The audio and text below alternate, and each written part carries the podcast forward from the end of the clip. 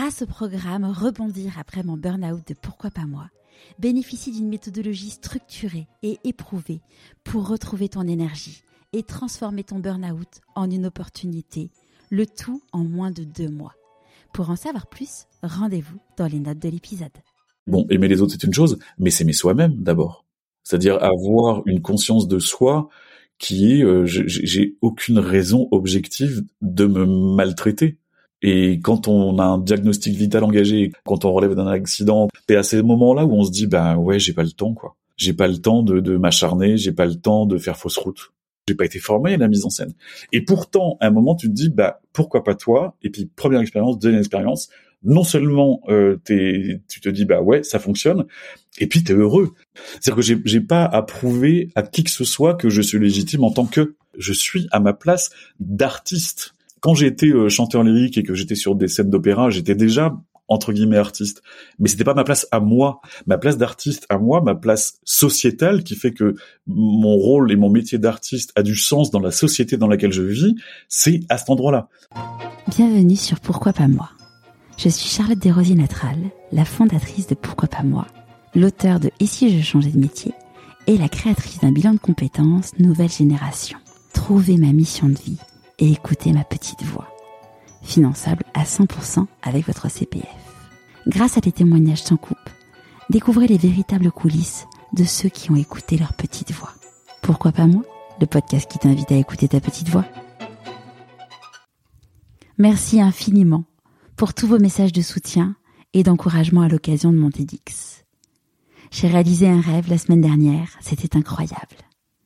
Dès que j'ai le lien du replay, comptez sur moi pour vous le dire. Cette semaine, j'ai le plaisir de vous présenter un nouvel homme exceptionnel. Encore un immense merci Gwen de m'avoir présenté Arnaud. Plus jeune, Arnaud s'est cherché. Il a commencé des études de théologie pour ensuite s'orienter vers la musicologie. Arnaud est devenu chanteur lyrique jusqu'à ce que sa vie soit percutée de plein fouet. Après avoir frôlé la mort, il a appris à vivre et à écouter sa petite voix. Il passe donc de l'autre côté du rideau et devient metteur en scène. Aujourd'hui, Arnaud est le fondateur des Voix élevées je ne vous en dis pas plus. Je vous souhaite la bienvenue dans l'univers d'Arnaud Guillou. Bonjour Arnaud. Bonjour Charlotte. Est-ce que tu pourrais nous parler de l'objet que tu as choisi pour te présenter, s'il te plaît? Ah, Avec plaisir. Euh, l'objet que j'ai choisi pour me présenter, c'est mon sac. C'est un très beau sac en cuir qui me suit depuis, euh, je crois, maintenant 12 ans et euh, qui est un petit peu à l'image de ma vie. C'est un sac que j'ai eu neuf dans un cuir euh, nickel qui était euh, sans sans griffure, sans sans sans défaut. Et c'est un sac qui a vieilli avec moi, qui a tout vécu avec moi, qui a pris les intempéries quand j'étais en deux roues, quand je suis en vélo, quand je suis et puis qui est tombé avec moi quand j'ai eu mon accident en 2016, mon gros accident de moto.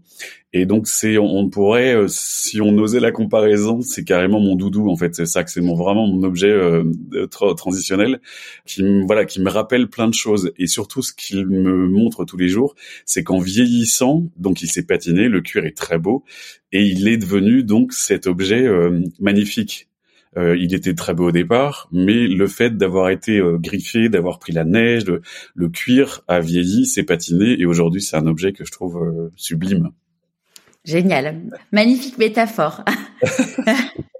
Est-ce que tu pourrais nous raconter euh, où est-ce que tu as grandi? Alors j'ai grandi, euh, j'ai eu la chance de grandir au bord de la mer. Je suis né à Guérand dans Loire-Atlantique, le pays du sel, et euh, donc j'y ai vécu jusqu'à mes 11 ans.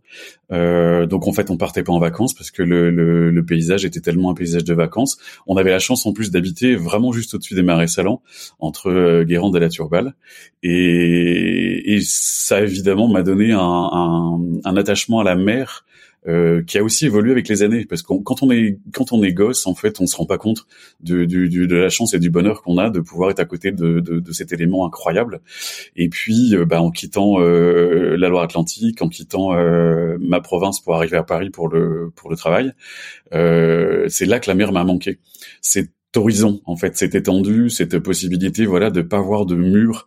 Euh, moi ce qui me ce qui me frappe vachement en, en milieu urbain c'est que le regard est arrêté en permanence et que alors peut-être pour d'autres c'est la montagne, pour d'autres c'est euh, le, la campagne, mais ce besoin de voir loin et large euh, me fait un bien fou. Et puis tout ce qui est euh, toutes les odeurs, les couleurs de la mer, je suis je suis euh, je suis très amoureux de la Bretagne Nord, qui est pas du tout ma Bretagne de naissance. Enfin, si tant est que Guérande est en Bretagne, vaste combat. Mais enfin voilà, en tous les cas, moi le, la Bretagne que j'aime, c'est la Bretagne Nord, les Côtes d'Armor, avec ces paysages qui à la fois ont une espèce de de, de, de violence et de, de, de dureté, et en même temps euh, je sais pas, il y a quelque chose pour moi qui est très joyeux, qui est très dynamique, qui est très euh, revigorant.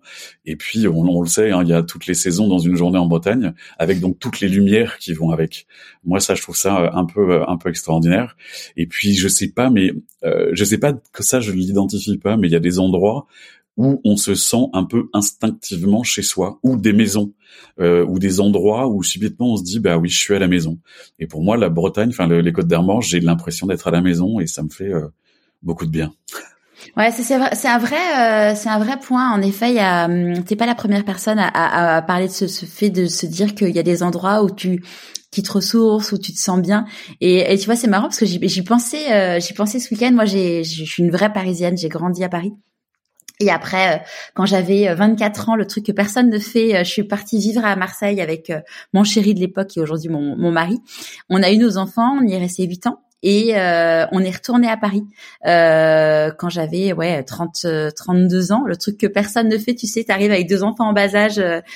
Euh, bon bah on a on est resté à Paris, euh, burn-out plus euh, confinement, on est retourné à Marseille et, et c'est rigolo parce que je sais pas hier j'étais dans l'avion et je, je repensais au à mon à mon départ de Marseille où j'avais pleuré en quittant ma maison, j'avais plus j'avais pleuré en fait en quittant mon job, ma maison, la nounou mais c'était deux jours de pleurs euh, continus. Mmh. Et je me suis dit, quand j'ai quitté Paris euh, la première fois et la deuxième fois, mais il y a eu aucun pleur en fait. Et mmh. c'est drôle de voir que, euh, oui, il y a des endroits qui te qui te ressourcent, qui te font du mmh. bien. Et et tu vois le nombre de personnes moi qui me disent, euh, ah mais t'as de la chance, tu vis à Marseille.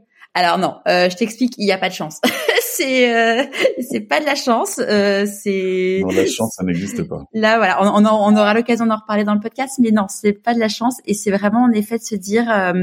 Euh, c'est chouette euh, quand tu as trouvé cet endroit. C'est la, la, personne à qui je pensais là quand, quand on l'interview c'est c'est une personne qui est journaliste et euh, il a un jour il va faire un safari et là il se dit mais c'est ça c'est ça mon endroit quoi et donc là, euh, son endroit, c'est euh, c'est la savane. Et, et aujourd'hui, il a deux métiers. Il est euh, il est guide de safari et journaliste chez BFM. Donc le truc, il a il a deux vies. Ah, c'est marrant parce que moi j'ai j'ai rencontré un photographe comme ça, qui est à la fois prof d'espagnol et photographe, et donc il vit entre la France et le Kenya. Ouais. Incroyable. C'est c'est fou, ouais. Et, et quel type de petit garçon t'étais? Waouh quel type de petit garçon j'étais?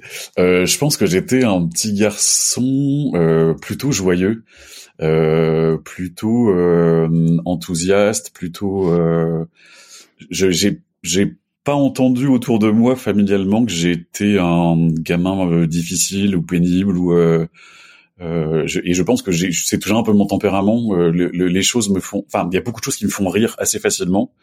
et je trouve que le monde est un théâtre en fait. Et j'adore regarder les gens. Euh, je mate beaucoup. euh, je fais une terrasse de café euh, dans les je, je partage.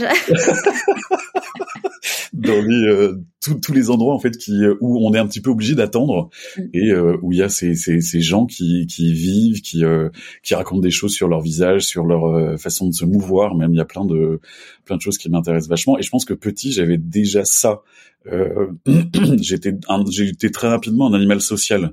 Euh, je, je, me souviens que ma mère a dit de moi un jour que j'étais très à l'aise avec les grandes personnes. C'est-à-dire que j'étais très poli, très euh, euh, j'ouvrais la porte aux dames, j'étais donc je pense que voilà, j'ai toujours été un, un, un vrai animal social avec besoin de vachement de d'amitié de, forte. J'ai pas eu des groupes de copains mais j'ai eu vraiment des amis euh, importants à chaque étape de ma vie. Et c'est aujourd'hui encore le, le cas. J'étais pas du tout un enfant sportif pour le coup. Ça m'intéressait pas trop. Ça c'était plutôt le, domaine de mon frère, jusqu'à ce que je découvre l'équitation. Euh, mais j'étais, j'avais plutôt, là j'étais plutôt sur des euh, débuts d'ado, j'ai d'avoir 12 ans. Et je j'ai découvert donc l'équitation et je montais dans une ferme équestre à Fégréac, pas très loin de Game Dev Info, et où en fait je passais euh, l'après-midi. Euh, en fait, on avait un deal génial, c'est qu'en fait je payais une heure d'équitation. À l'époque, c'était en francs. et euh, et puis on restait toute l'après-midi à à faire des petits travaux, à à affiler la main. et donc pour moi, le samedi après-midi, il y avait une une bouffée d'oxygène intense au contact des chevaux. Génial. Et quand tu étais un petit garçon, c'était quoi tes rêves d'enfant? Tu disais ah quand je serai grand. Alors là, Waouh, question euh, colle. Je, je sais pas si j'avais des rêves de gamin. Je, je me suis pas, euh, je me souviens pas, je me souviens pas m'être projeté dans des métiers, par exemple, quand j'étais euh, quand j'étais môme. Je, ce que je, ce dont je me souviens, c'est que j'avais des deux super amis à la boule qui faisaient l'été, qui faisaient toujours un, un spectacle un peu familial, un peu euh, le truc qui emmerde tout le monde. mais bon, qui est mignon. Et je me souviens qu'elle m'avait convié à ce spectacle qui était quand même vachement à base de danse, sick. Et, euh, et je me souviens de l'émotion de la représentation. Je me souviens que j'avais, elles avaient dû me convier à faire deux trois mouvements, enfin sur le boléro de Ravel. Euh, la musique de fond c'était le boléro de Ravel, et je me souviens que je suis sorti de, de, du salon qui était notre notre scène, notre théâtre, et que j'ai pleuré tellement j'étais, euh, j'avais trouvé ça génial, ce, ce côté euh, représentation, ce côté euh, les gens qui nous regardent, le fait de, on avait, on avait travaillé, hein, on avait répété les jours avant et tout, et j'avais trouvé ça génial. Donc ça c'est, mais c'est pas, c'était voilà, c'était, ça m'a pas du tout projeté dans je ferai ça plus tard. Ce, qui est marrant, c'est que bon, c'est quand même devenu mon boulot après, mais en termes de rêve, je, je crois que été bien où j'étais et j'avais Enfin, en tous les cas, je m'en souviens pas. Peut-être qu'il y avait des rêves. Mais ça, du coup, ça avait créé une émotion hyper forte chez toi. Ah mais dingue, dingue, c'est des trucs. Je me suis vraiment fait submerger par une émotion euh, électrique, du euh, de, de, plaisir, d'émotion, puis je pense de stress que je devais lâcher. Enfin. Et comment tu l'as vécu le fait d'avoir pleuré euh, Tu l'as, tu l'as assumé? Bah, j'étais tout seul parce qu'en fait le truc c'est que en fait il y avait le, le salon euh, et en fait du salon on, on avait nos coulisses c'était la cage d'escalier en fait qui était juste là et puis il y avait les toilettes à côté de la cage d'escalier. Et en fait j'étais aux toilettes pour pleurer bien sûr. Je suis un garçon Ouais, parce que c'est euh, c'est marrant parce que tu vois euh, ça bon bah c'est j'imagine que tu dois avoir de l'hypersensibilité en toi euh, pour euh, pleurer ce, pour ce, type de choses. Et, très souvent quand on discute avec des personnes que j'ai interviewées notamment et des personnes même dans mon entourage qui sont hypersensibles tu te rends compte en fait que ce, ce truc-là, alors je pense en plus chez un garçon c'est encore plus vrai que pour que pour une fille, mais de se mettre à pleurer enfant pour une chose où normalement tu ne pleures pas, euh, tu comprends pas trop ce qui t'arrive et tu te dis mais pourquoi euh, pourquoi je me mets à pleurer pour ça en fait? Ah oui oui et, euh, mais ça mais, ça m'a pas du tout euh, ça m'a alors après, je, sais que la mémoire est pas fiable, hein, on, le sait, euh, mais j'ai pas souvenir que ça m'ait perturbé.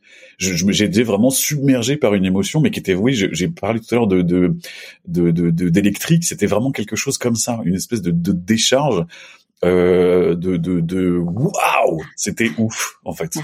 Et puis après, voilà, bon, la vie reprend son cours et puis. Euh, mais oui, ça, je me souviens, euh, en, tous les cas, de, des émotions fortes de ma, de mon enfance, il y avait ça, carrément.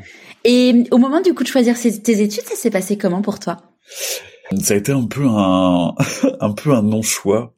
Donc moi, j'étais en filière scientifique à l'époque, en première, à Nantes. À l'époque, mon projet c'était école veto parce que voilà, je, je, sortais de cette période très très cheval, animaux, machin, j'aimais ça beaucoup. Et puis euh, je me suis dit bah voilà, euh, veto, euh, super, ça ça, m'intéresse bien. Et donc fin de ma première première, je suis un peu juste au niveau de de, de mes résultats pour passer à l'époque en terminale C. qui me facilitait l'entrée en prépa veto. Et donc, en un peu guidé par mes parents, par mes profs, par je sais pas trop quoi, euh, le, je décide de repiquer ma première S. et euh, pour avoir des meilleurs résultats, rentrer en, en terminale C et puis voilà. Et donc ma deuxième première euh, constat de d'emmerdement total, en fait, le, les sciences n'étaient pas mon truc. Enfin, je, je marchais pas trop mal hein, à l'école, mais les sciences n'étaient pas mon truc. Je m'éclatais en langue, euh, je m'éclatais en musique, mais assez peu dans les matières qui auraient dû être mes matières phares. Donc, je traînais avec des gens qui étaient plutôt en filière langue ou en filière musique et qui m'ont dit, écoute, nous, on a, enfin, dans le lycée, il y a une école maîtrisienne, donc c'était le lycée de la Perverie à Nantes. Il y a une école maîtrise, il y avait donc une maîtrise. Euh, pour nous, c'est une matière, mais pour toi, ça peut être une option avec les points au-dessus de la moyenne au bac. Formidable. Et puis à cela, elles ajoutent euh, super ambiance. Euh, on fait des voyages, on rate des cours. Non, je t'ai plus. Et puis j'aimais chanter. Ça, j'ai toujours aimé chanter depuis que je suis môme. Euh, j'ai toujours adoré chanter. Donc je chantais juste, mais c'est tout. Et on te, on avait, on t'avait dit que tu chantais juste ou c'était pas, euh, voilà, c'était juste, euh, on, quand tu chantais, bon bah tu chantais juste. Est-ce qu'on soulignait le fait que tu, tu chantais juste Oui, Ouais, ouais, ça, je, je me souviens, euh, je me souviens, euh, oui, ça, euh, gamin, on me disait que je chantais juste, que je chantais bien, que voilà, c'était, mais c'était pour moi. Enfin, il n'y avait pas du tout aucune velléité de, d'en faire un, un, un, métier. Et donc, donc, je rentre dans cette dans cette maîtrise, je passe l'audition, je rentre dans cette maîtrise, et là, je découvre le chant et je découvre le chant à plusieurs voix. J'ai été fasciné, évidemment. Et puis, donc, en terminale, dans cette maîtrise, les hommes partait euh, donc en études supérieures et donc il fallait remplacer le cheptel des solistes. Et on m'a proposé de euh, d'être soliste basse, donc j'ai commencé à prendre des cours de technique vocale en particulier. Donc là, un peu grosse découverte euh, du chant, du, du, du, du, phénomène vocal, de ce que j'étais capable de faire. Et puis ça a bien marché. Je pense que j'avais un peu des prédispositions.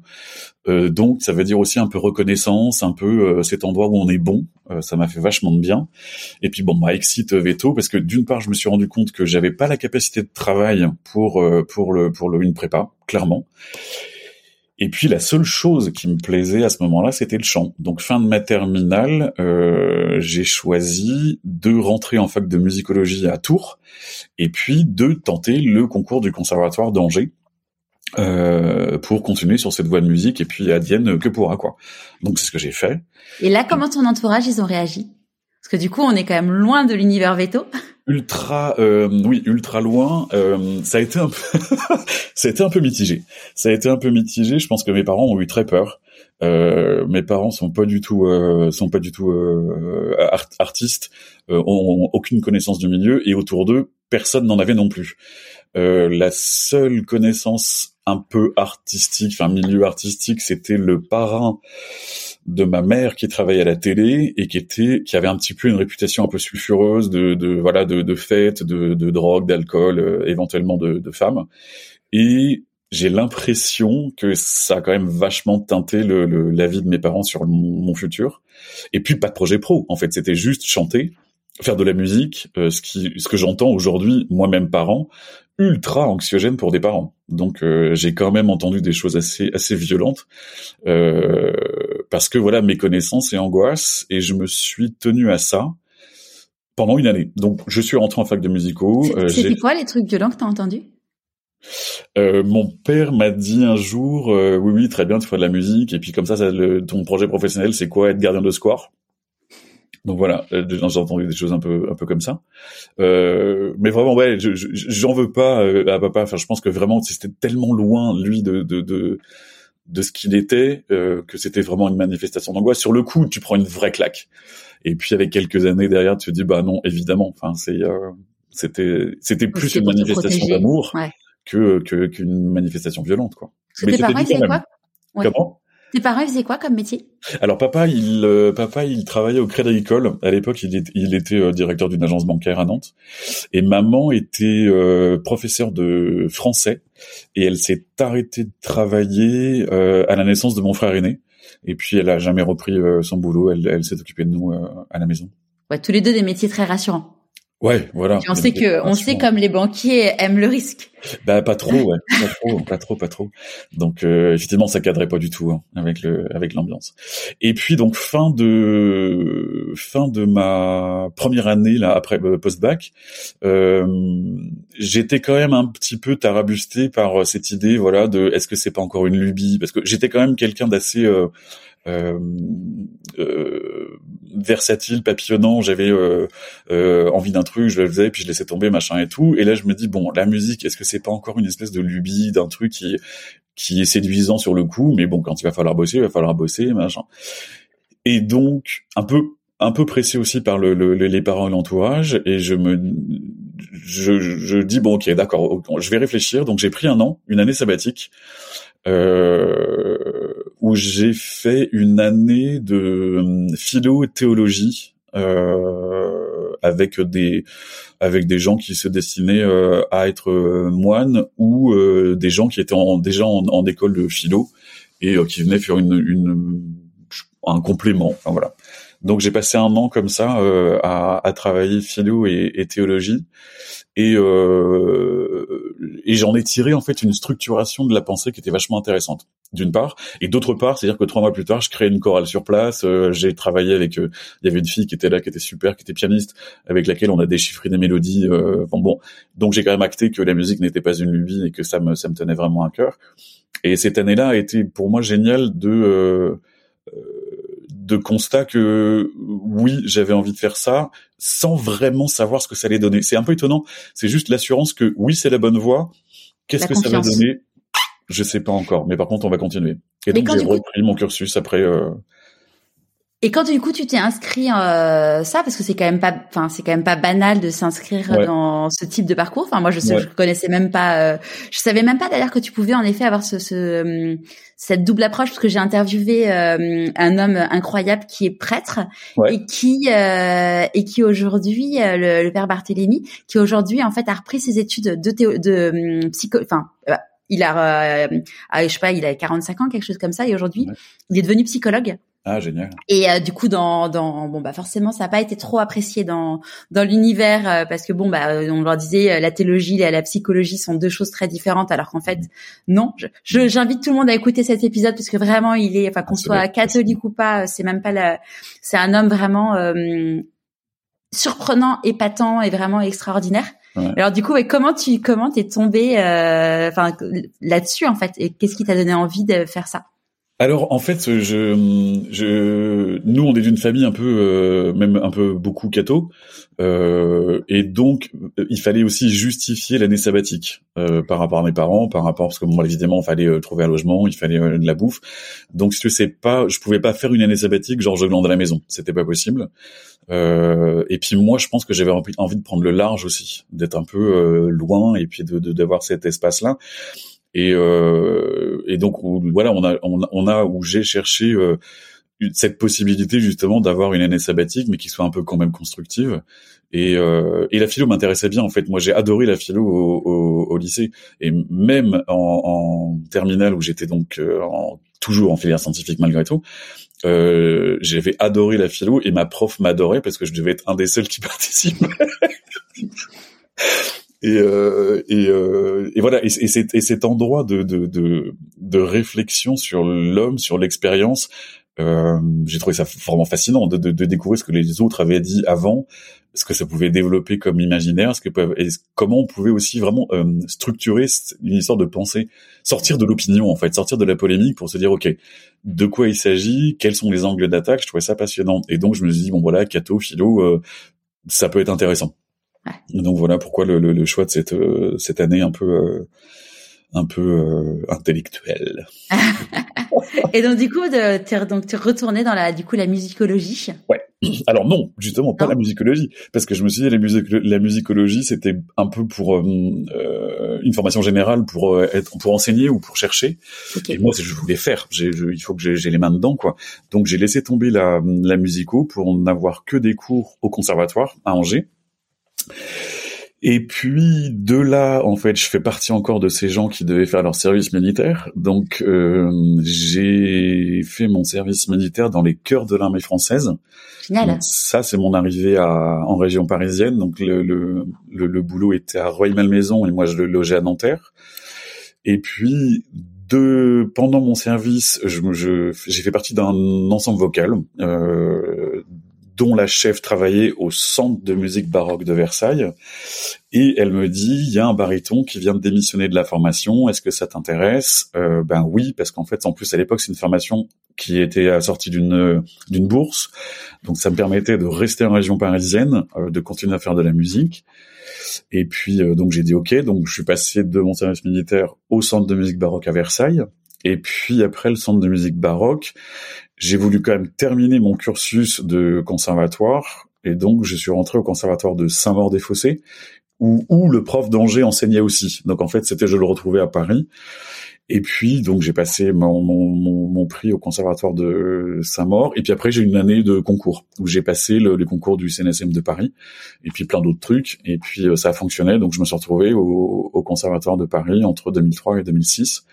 Euh, sur une formation vraiment géniale quoi avec plein de plein de réseaux plein de puis de découvertes de gens incroyables musicalement parlant de gens incroyables quoi et là du coup tes parents ils étaient euh, plus rassurés? Bah oui Effectivement, quand je suis rentré euh, au CNSM, bon, c'est une école, c'est une école prestigieuse. Il y a un gros concours, euh, et puis surtout, il y a, il y a une équivalence, il y avait une équivalence de diplôme. Ça veut dire que quoi qu'il se passe, euh, à l'époque, je sortais avec un bac plus 4. Donc c'était pour nous à l'époque c'était une maîtrise. Euh, et donc oui, là ils se sont dit bon bah déjà s'il rentre là, c'est que peut-être qu'il y a des choses à faire. Euh, et puis d'autre part, si jamais ça fonctionne pas, il aura au moins une maîtrise qui lui permettra de rebondir. Donc oui, là ça c'est un peu un peu détendu. Ouais. Et là donc quand tu finis tu finis ça, tu mm. te dis enfin Comment ça se passe du coup professionnellement pour toi? Bah ah, là pour le coup euh, c'était un peu euh, toboggan parce que j'avais commencé à travailler dans, dans, dans, des ensembles euh, de manière un peu professionnelle. Et puis, bah, sorti du conservatoire, il y a beaucoup de réseaux en fait, qui, qui comme, enfin, c'est le principe de toutes les grandes écoles. Hein, tu fais du réseau et en sortant, bah, t'es un peu coopté par les gens avec qui t'étais étudiant euh, sur différents projets. Et donc, j'ai fait une carrière d'une dizaine d'années de, de chanteur d'opéra, donc sur des projets très très variés, euh, à la fois dans des, des maisons d'opéra euh, classiques, euh, style Lille, style et puis des projets un peu annexes de d'adaptation d'opéra, de petites formes, de, de choses comme ça, qui mêlaient beaucoup le, le théâtre et, et la musique.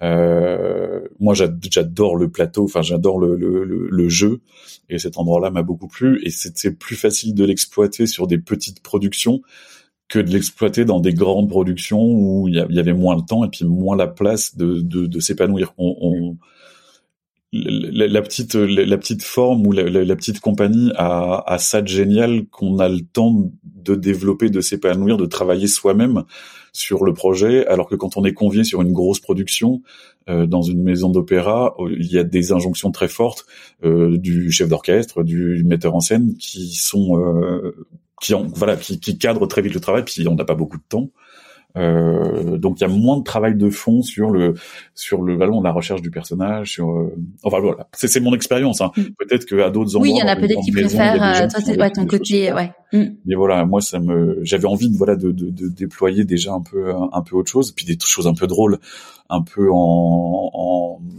un petit peu en en décalage par rapport à ce milieu d'opéra dont tout le monde a un a priori très très fort. Euh, ça, ça me plaisait bien parce que moi, donc, on se l'est dit, hein, je suis pas du tout d'une famille d'artistes et en fait, l'opéra, c'était pas du tout naturel. Et j'ai entendu une fois euh, un, un, opéra, euh, c'était en 96, c'était Don Carlos euh, de Verdi.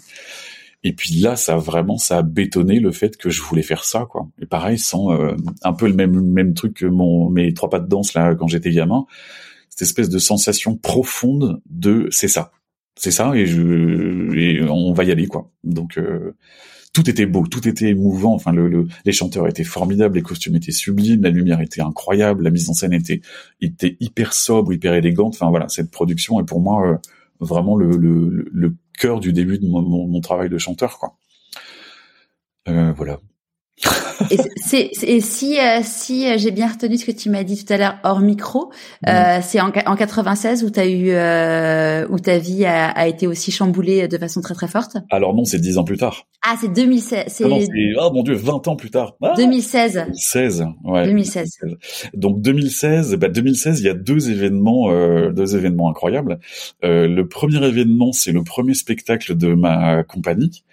Donc c'était une adaptation de la flûte enchantée à Autun en Bourgogne, donc une expérience incroyable de, de donc et de, de, production de mise en scène de, de, de, cet opéra de Mozart, bon évidemment adapté, et puis assorti d'une d'un grand parcours d'action culturelle autour, donc de travail avec des CM2, avec des sixièmes, et puis avec un CFA BTP donc euh, des, des, des, gamins de 20 ans, euh, évidemment très très loin du monde de l'opéra. Et la question s'est posée de qu'est-ce qu'on fait ensemble. Et bon, c'était, euh, ça ferait carrément l'objet peut-être d'une d'une autre émission tellement il y avait tellement c'était c'était génial. Bon, donc il y a ce premier spectacle qui va vraiment fonder les bases de ma compagnie et qui va acter que nos intuitions étaient les bonnes en termes de bah oui le, le la création n'a de sens que si elle convient euh, un peu les gens du territoire autour. Donc ça c'est au mois de mai. Et au mois de décembre 2016, euh, j'ai un, important, un très grave accident de moto euh, lié également à la flûte puisque j'allais répéter pour une autre production de la flûte enchantée. Donc je pars à 7 heures de la maison et à 7h15, euh, je me fais renverser par une voiture.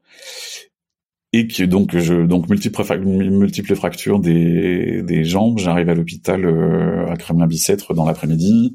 Et puis je suis opéré la nuit. La première opération va durer 11 heures.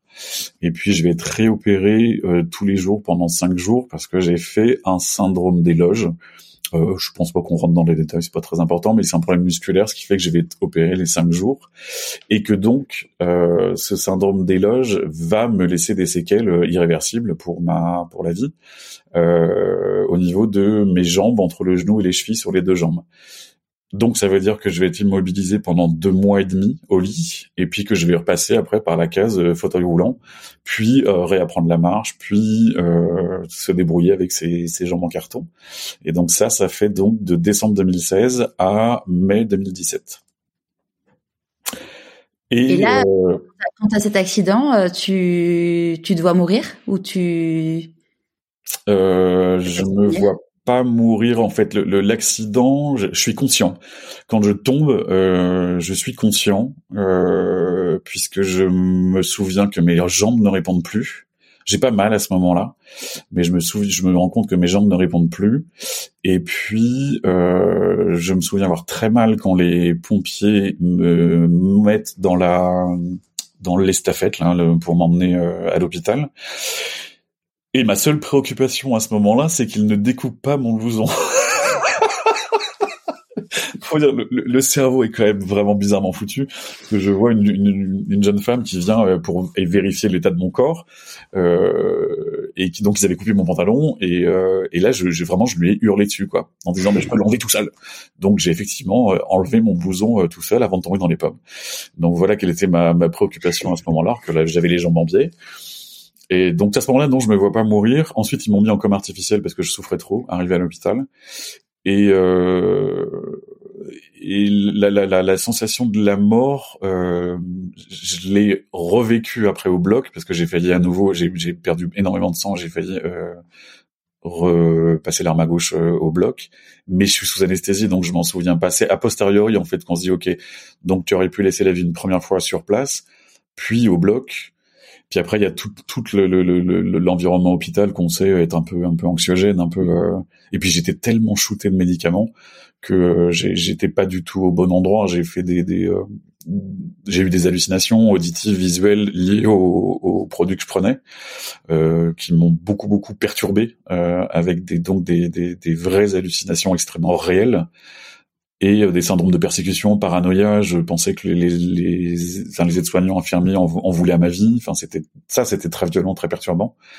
Euh, cette proximité de la mort, en fait, elle, elle, je me rends compte beaucoup plus tard, quand justement je vais mieux, euh, et que est passé le diagnostic de bah oui il a passé l'accident oui il a passé le, les, les, différentes euh, les différentes opérations euh, oui les jambes ont revascularisé donc on n'aura pas besoin de l'amputer au genou sur les deux jambes. Enfin tout ça ça, ça ça, vient plus tard tout ça.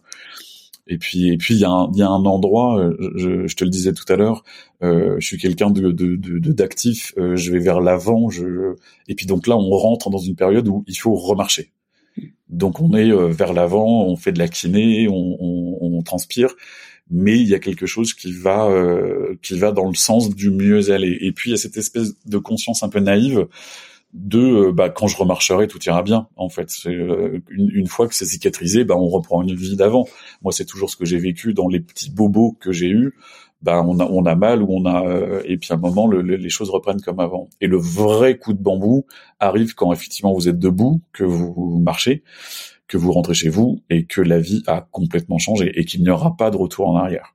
Et donc là, voilà, c'est là. Alors, est-ce que c'est la vie qui a changé ou c'est ton regard sur la vie qui a changé? La vie a changé.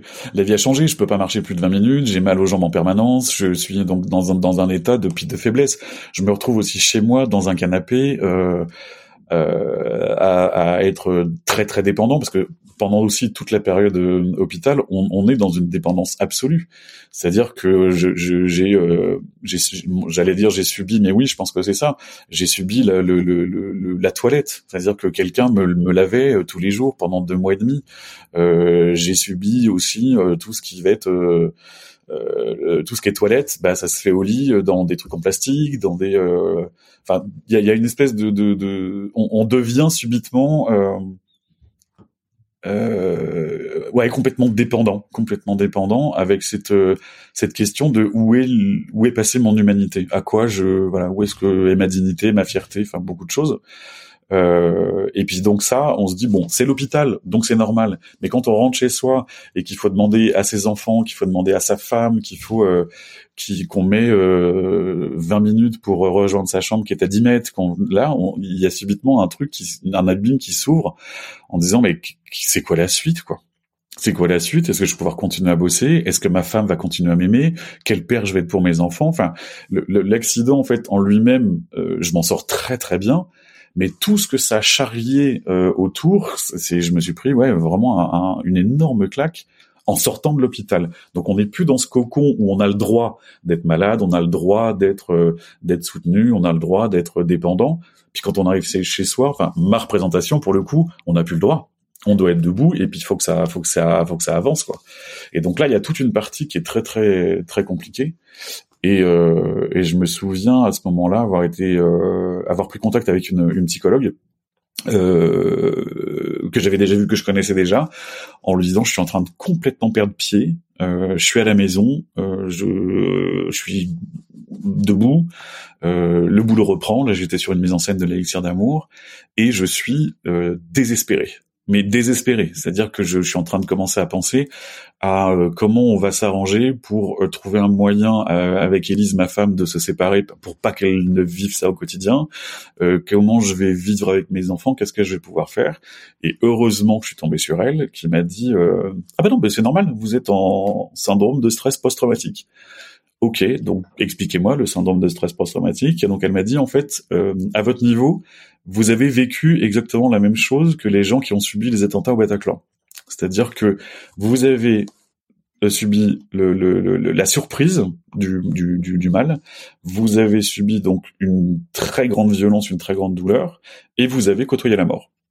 Donc elle m'explique que mon cerveau s'est déconnecté, et que donc il y a plein de choses que j'ai vécues sans du tout en être conscient, qui s'est ancré et que là tout remonte et, et l'inconscient en fait est dans un dans un état de chaos euh, et elle me dit bon euh, on s'en occupe euh, et donc je l'ai vue quelques fois et elle m'a elle m'a reçu en séance d'hypnothérapie qui m'a effectivement complètement sorti de l'ornière. C'était l'hypnose ou c'est de enfin oui et de l'EMDR aussi? Alors pas pas pas EMDR, j'ai fait que que de l'hypnose euh, ericksonienne avec elle et effectivement ça m'a sorti de l'ornière. C'est incroyable la, la puissance euh, enfin pour toutes les personnes qui ont euh, qui souffrent leur euh, choc post-traumatique mais ça peut être aussi bah, burn-out enfin c'est incroyable la puissance de l'hypnose enfin moi, ah je l'ai, j'en ai, j'en ai fait moi-même et, et, dans mon entourage proche, il y a quelques personnes qui en ont déjà fait et c'est, ouais, c'est, c'est bluffant. Ah oui, oui, c'est pas du tout. Et puis c'est vrai qu'on a un peu l'idée de l'hypnose avec le pendule et euh, genre euh, vous donnez une, vous donnez une poule pendant trois secondes. Euh, c'est vraiment pas du tout ça qui se passe. Ah moi j'ai fait marier carré, je comprends pas. Non ah merde. Mais euh, oui, moi, je suis bien sûr, je suis évidemment convaincu de. Alors, encore faut-il tomber sur les bons praticiens parce que je pense. Ouais, ça c'est un jeu. Mm. Comme dans plein de domaines un petit peu comme ça, un peu flou, euh, il y a beaucoup de charlatanisme. Hein, on est, on est bien d'accord. Quand je vais mieux, enfin après avoir vu cette cette, cette psy, euh, je, je, commence justement à me poser toutes ces questions sur le, la validité, sur le, le, le voilà, qu'est-ce qui fait qu'un homme est un homme? Enfin, pardon, un, un, homme avec un grand H. Aujourd'hui, je sais que c'est un peu touchy le de, les hommes, les femmes, tout ça. Pour moi, c'est vraiment euh, quand je dis homme, c'est humain. Hein. C'est donc une, une, voilà, mais c'est peut-être plus simple juste à l'oral. Euh, donc, qu'est-ce qui fait qu'un homme euh, avec un grand H est un homme? Qu'est-ce qui, qui fait qu'un humain est un humain? Et donc, le, le, la question sur ce, sur l'invalidité, sur le et sur donc la perception du monde. Euh, et donc, il y, y, a vraiment eu un travail euh, je dirais artistique et un peu cathartique sur cette histoire de l'accident, comment l'accident modifie une trajectoire de vie, euh, et surtout sur le sur le non voulu. Enfin, on reviendra sur le non voulu, mais quelque chose à un moment, je me dis concrètement, euh, il y a ce premier projet en mai 2016, donc cette création de la flûte avec euh, euh, un accueil génial. Nous, on était au taquet. Enfin, la production a été super, les retours ont été super, les, les, partenaires ont été ravis de notre travail. Six mois plus tard, littéralement, je me fais péter les jambes. Donc je réfléchis à ça en me disant qu'est-ce qui euh, alors évidemment passer le truc de de, de, de l'injustice du, du, scandale il y a toute une période comme ça hein, de très grande colère sur le fait que c'est c'est c'est injuste que ça aurait pas dû être moi que etc bon bla bla bla. Euh, ça fait partie du processus je crois. Euh, sorti de ça on se dit ok quelle est la logique de ça? Parce que j'ai quand même une, une, une, une euh, conviction profonde que la vie est bien faite vraiment à, à tous les endroits. Donc ça veut dire que c'est quoi le signal? C'est quoi le message? Et puis de toute façon, sur un truc comme ça, aussi douloureux, aussi pénible, il faut donner du sens. Mm. Sinon, euh, on plonge. Donc je me dis, ok, cet accident, on te pète les jambes. Euh, qu'est-ce que t'en fais? Qu'est-ce que c'est quoi le, le, c'est quoi la suite? Et en plus, je m'en sors très très bien. Aujourd'hui, euh, je vis, je travaille, je pars en vacances, je voilà, ma vie est super. Donc ça veut dire que j'ai beaucoup de chance. Malgré tout, je suis passé par un endroit où j'ai un peu touché du doigt ce que pouvait être l'invalidité et le handicap. Et donc à cet endroit-là, ça m'intéresse vraiment de m'interroger. Et, c'est là où la, compagnie prend un vrai virage de euh, comment nous, artistes, on a une parole à avoir et une parole à donner sur la perception du monde. Ou la... les grands mots, mais vraiment, c'est-à-dire que comment les artistes, on, on a euh, euh, un peu une, une acuité peut-être un peu particulière, une façon de voir le monde qui raconte d'autres choses que que, que le, je dirais le pragmatisme. Et surtout, en, en, termes de handicap, euh, on est proche des, des, handicapés en ce sens qu'on voit le monde différemment. Évidemment, tout le monde envisage que euh, un aveugle perçoit le monde différemment puisqu'il ne le voit pas. Euh, un sourd et aussi quelqu'un qui est en fauteuil, qui n'est jamais verticalisé, ne voit pas le monde du tout de la même façon. Je vous invite hein, à passer euh, trois jours euh, assis ou dans un fauteuil et de voir que euh, ben, on regarde tout le monde d'en dessous, par exemple. Et c'est ça évidemment induit des rapports qui sont tout à fait étonnants. et puis se balader en fauteuil roulant, ne serait-ce qu'une demi-journée dans un environnement urbain, vous vous rendez compte que c'est un, une sorte de parcours du combattant, avec des trottoirs qui sont pas droits, avec des trottoirs qui sont trop hauts, donc on peut pas qu'on peut pas monter avec euh, tout un environnement urbain par exemple des distributeurs euh, de d'argent qui sont pas accessibles parce que c'est trop haut. Euh, il y a plein de petites choses comme ça qui voilà nous, nous moi m'ont emmené à des endroits euh, finalement hyper intéressants.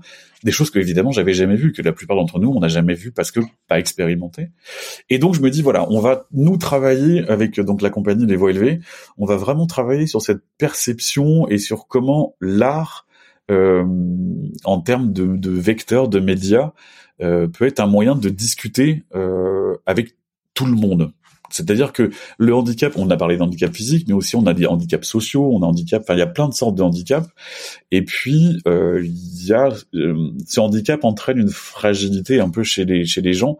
Et ces handicaps, moi, me touchent profondément. C'est-à-dire que je suis euh, sincèrement euh, touché, bouleversé par des gens, par les gens qui sont fragiles. Euh, donc j'ai travaillé en, prison, j'ai travaillé en, hôpital psy, j'ai travaillé euh, en centre social, j'ai travaillé avec des gamins en décrochage plus scolaire, des gamins en décrochage de vie. J'ai travaillé avec des personnes qui étaient porteuses de handicap. Et, et cet endroit-là m'émeut parce qu'il y a il y a une espèce de vérité, je sais pas comment dire. Euh, on, on, peut rentrer en contact sans euh, sans faux semblants ou sans euh, sans codes sociaux parce que euh, parce qu'on n'a pas le temps quoi, puis parce qu'on s'en on, on, on, se parle de, de cœur à cœur quoi. Ouais, exactement. Il n'y a, pas d'ego au milieu de tout ça qui, qui, qui est là pour polluer la discussion. Absolument, absolument. Et puis d'autre part, euh, sur un contenu artistique, on n'a pas besoin de présupposer, on n'a pas besoin de culture. Enfin, l'art est exactement cet endroit qui s'adresse à l'émotionnel. Donc ça veut dire que bah, je te fais je te fais euh, entendre une musique, euh, un extrait de quelque chose. Qu'est-ce qui résonne? Ou pas. Le but est pas de se dire ah la musique classique c'est formidable, euh, on ne peut pas vivre sans musique classique, c'est faux. Mais se dire voilà moi mon cœur de métier, ce qui moi me met en mouvement, c'est entre autres la musique classique parce qu'il y a plein de choses qui me mettent en, en, mouvement. Tout ce qui est beau en fait me me, me, me des paillettes dans les yeux. Mais donc c'est à dire que c'est le, le, un beau paysage, c'est un beau tableau, c'est un coucher de soleil, c'est bon la musique a une petite préférence parce que c'est c'est mon cœur de métier mais tout ce qui est beau vraiment moi me me transporte m'élève. Et donc ça devient un endroit de rencontre. C'est-à-dire que voilà on est euh, j'ai fait un atelier euh, autour de Carmen avec des des, des détenus euh, on se parle, on se parle de qu'est-ce que vous raconte cette musique, de euh, de qu'est-ce que vous raconte cette histoire. Si je vous mets en scène sur une espèce de scénette théâtrale, euh, qu'est-ce que ça, qu'est-ce que ça provoque, qu'est-ce que et, et, tout ça, moi, ça m'intéresse vachement sur l'humanité le, des gens. j'ai l'impression, et pour le coup, le Covid a vraiment stabilité, enfin surligné ça. on crève de pas prendre soin les uns des autres, en fait. Et ça, c'est mon, euh, comment dire, un peu ma, ma j'allais dire ma devise, mais c'est très prétentieux. Euh, j'ai envie de prendre soin des gens euh, par mon métier. Je suis pas thérapeute, je suis pas euh, soignant, je suis pas, euh, je, voilà, il s'agit pas de d'être de, dans ce domaine-là, mais par le biais de des ateliers, par le biais des spectacles, par le biais de ce qu'on peut offrir avec compagnie, ouais, j'ai envie de prendre soin des gens. J'ai l'impression que on, oui, on crève de pas être pris dans les bras, euh, même métaphoriquement parlant. On a besoin d'être les uns autour des autres, on a besoin d'être là les uns pour les autres, on a besoin de se marrer ensemble, on a besoin de, de, de boire un coup ensemble, on a besoin de d'être ensemble. Et ça, ça vient beaucoup de mon expérience de de d'hôpital avec cette dépendance. C'est-à-dire qu'à un moment, moi, je suis au point où ben, j'ai pas le choix. J'ai pas le choix. Euh, je suis entièrement dépendant juste de l'équipe soignante, mais je me suis aussi rendu compte que j'étais ultra dépendant de ce que les gens m'apportaient en termes d'affection. Ça, ça a été incroyable, incroyable le, la force que j'ai pu tirer de l'affection que les gens m'ont apporté. Et à plein de niveaux. Hein. C'est pas que les gens qui venaient passer trois heures avec moi euh, à, à, l'hôpital ou au centre de rééduc. C'était euh, un texto d'une connaissance de boulot, qui est pas quelqu'un de proche, et qui me disait euh, j'ai appris courage. Et il y avait euh, donc à plein d'endroits, les gens se sont manifestés, euh, sont venus, ont envoyé des petits textos, des petites pensées, des petites machins de l'endroit où ils étaient. Et ça, ça m'a soulevé. C'est-à-dire que à ce moment-là, j'ai vraiment touché du doigt que la mort, c'est la solitude. C'est-à-dire que si j'avais pas eu cet entourage euh, familial, amical, ce tissu affectif, honnêtement, je m'en serais pas sorti, je pense.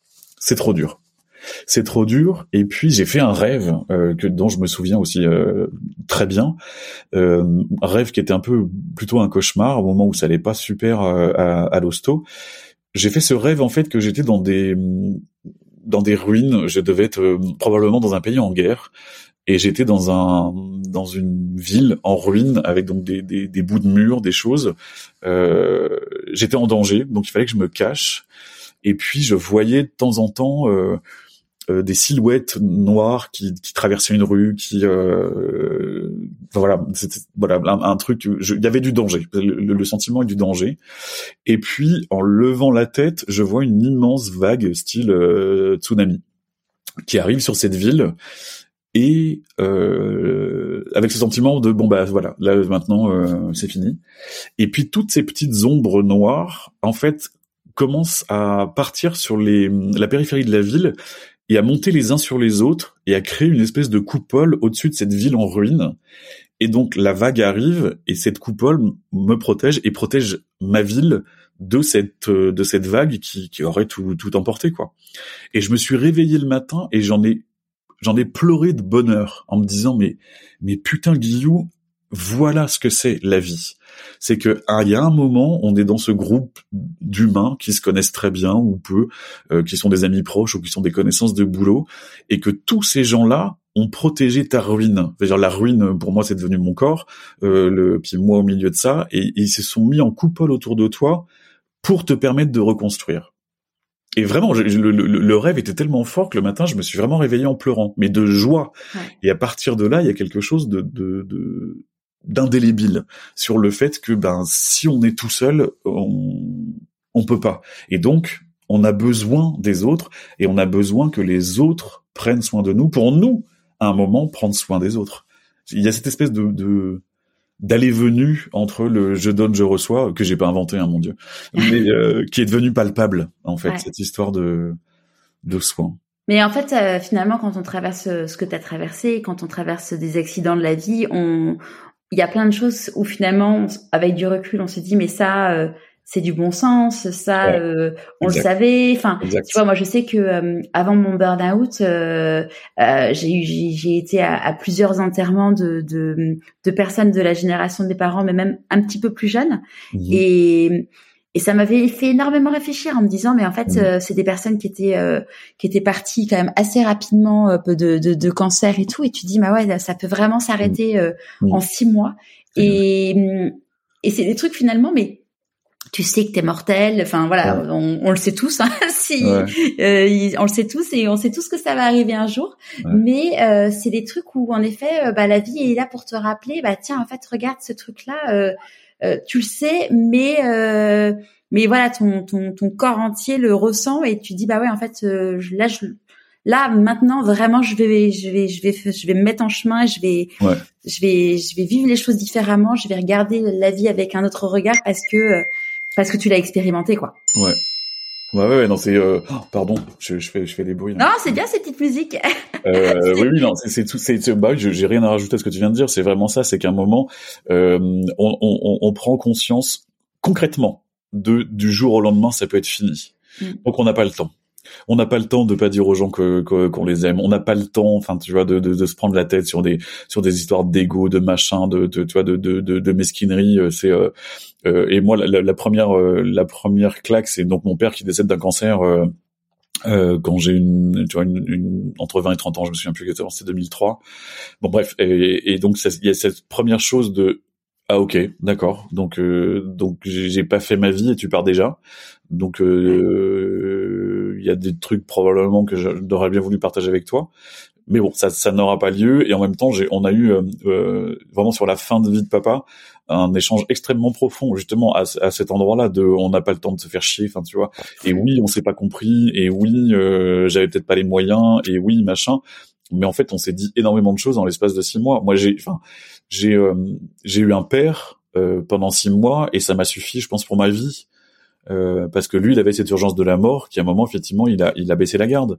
Et et tout tout ce que je j'avais pas vécu avec lui jusqu'à ce moment-là parce que oui on devait être très différents en termes de tempérament et puis euh, et puis bon bref on s'en fout le, le, problème est pas là mais on, on s'est pas rencontrés voilà. Jusqu'à ce moment-là où il y a l'urgence de la mort qui fait que ben on se dit des choses euh, euh c'est pas de la, pour le coup c'est pas du c'est pas si profond mais c'est juste on se dit qu'on s'aime quoi voilà et que euh, et que no matter what il y a vraiment cette chose de ce qui, ce qui nous unit en fait les uns aux autres, c'est c'est c'est c'est ce lien euh, affectif. Euh, j'ai j'ai du mal à employer amour parce que le, le mot est très galvaudé et euh, mais en fait c'est quand même ça dont il s'agit. On aime ses amis, on aime ses enfants, on aime sa famille, on aime alors maladroitement, on aime sa famille ou ses amis avec beaucoup d'égoïsme parce qu'on est foutu comme ça aussi. Mais au final, il y a quand même ce lien ténu euh, qui encore une fois moi m'a été révélé avec cet accident, qui est, qui est vital, qui est vital et qui nous ramène à du à du concret, qui nous ramène à qu'est-ce qui est important. Et, euh, et justement en termes de, de en termes professionnels, enfin tout à l'heure euh, hors enregistrement on parlait de, de, la problématique burn-out. Euh, je pense que euh, il y a une chose à cet endroit-là euh, qui est bon aimer les autres c'est une chose, mais s'aimer soi-même d'abord. C'est-à-dire ah, avoir une conscience de soi qui est euh, j'ai aucune raison objective de me maltraiter. Et quand on a un diagnostic vital engagé et quand on est euh, effectivement quand on relève d'un accident, quand euh, plein de choses. Hein, tu, tu, parlais du deuil, tu parlais d'une séparation. Enfin, les accidents sont multiples hein, dans la vie, vraiment petits ou grands. Mais c'est ces c'est à ces moments-là où on se dit ben ouais j'ai pas le temps quoi. J'ai pas le temps de, de m'acharner, j'ai pas le temps de faire fausse route. Ah, clairement, hein, l'amour de soi. Enfin, moi, c'est c'est c'est quelque chose qui a été euh, une. Euh, c'était un an après mon burn-out, mmh. euh, mmh. où en gros, j'étais dans une séance. c'était une sorte d'hypnose. Et là, j'ai pris conscience en fait que je, ah, la, la personne m'a dit Charlotte, en gros, dites dites-vous Charlotte, je t'aime. Mais j'avais l'impression de dire, euh, enfin euh, Arnaud, je t'aime. Ça fait, on passe un, très bon moment. Hein, ça fait une heure qu'on se parle. Ça fait, on s'était jamais parlé avant, donc je t'apprécie énormément. Mais bon, moi, je me connaissais quand même depuis 37 ans, et je me suis rendu compte en fait que, euh, ouais, que je ne m'aimais pas. Et, c'est là où j'ai compris bah, que le fait de ne pas s'aimer, bah forcément, quand tu ne t'aimes pas, tu, tu, tu ne te respectes pas. Enfin, quand et comme tu, quand tu ne te respectes pas, bah tu ne te fais pas respecter. Et ce qui fait que du coup, bah tu tu tu subis des situations, t'es pas mmh. acteur et puis euh, et tu laisses les autres faire des choses qui ne devraient pas te faire, mmh. mais parce que euh, parce qu'en fait parce finalement que, parce que tu le euh, mérites. Parce que voilà, à partir du moment où tu t'aimes pas toi, pourquoi tu vois les autres t'aimeraient C'est ça. Et pourquoi les autres te respecteraient si toi-même tu ne te respectes pas quoi? Et c'est c'est c'est bah, c'est le vrai truc de euh, c'est le vrai truc de d'être enfin voilà que la victime a, euh, un rôle. Alors je sais que c'est hyper difficile à entendre euh, dans certaines situations parce que il y a des situations où pour le coup euh, c'est c'est c'est pas le cas.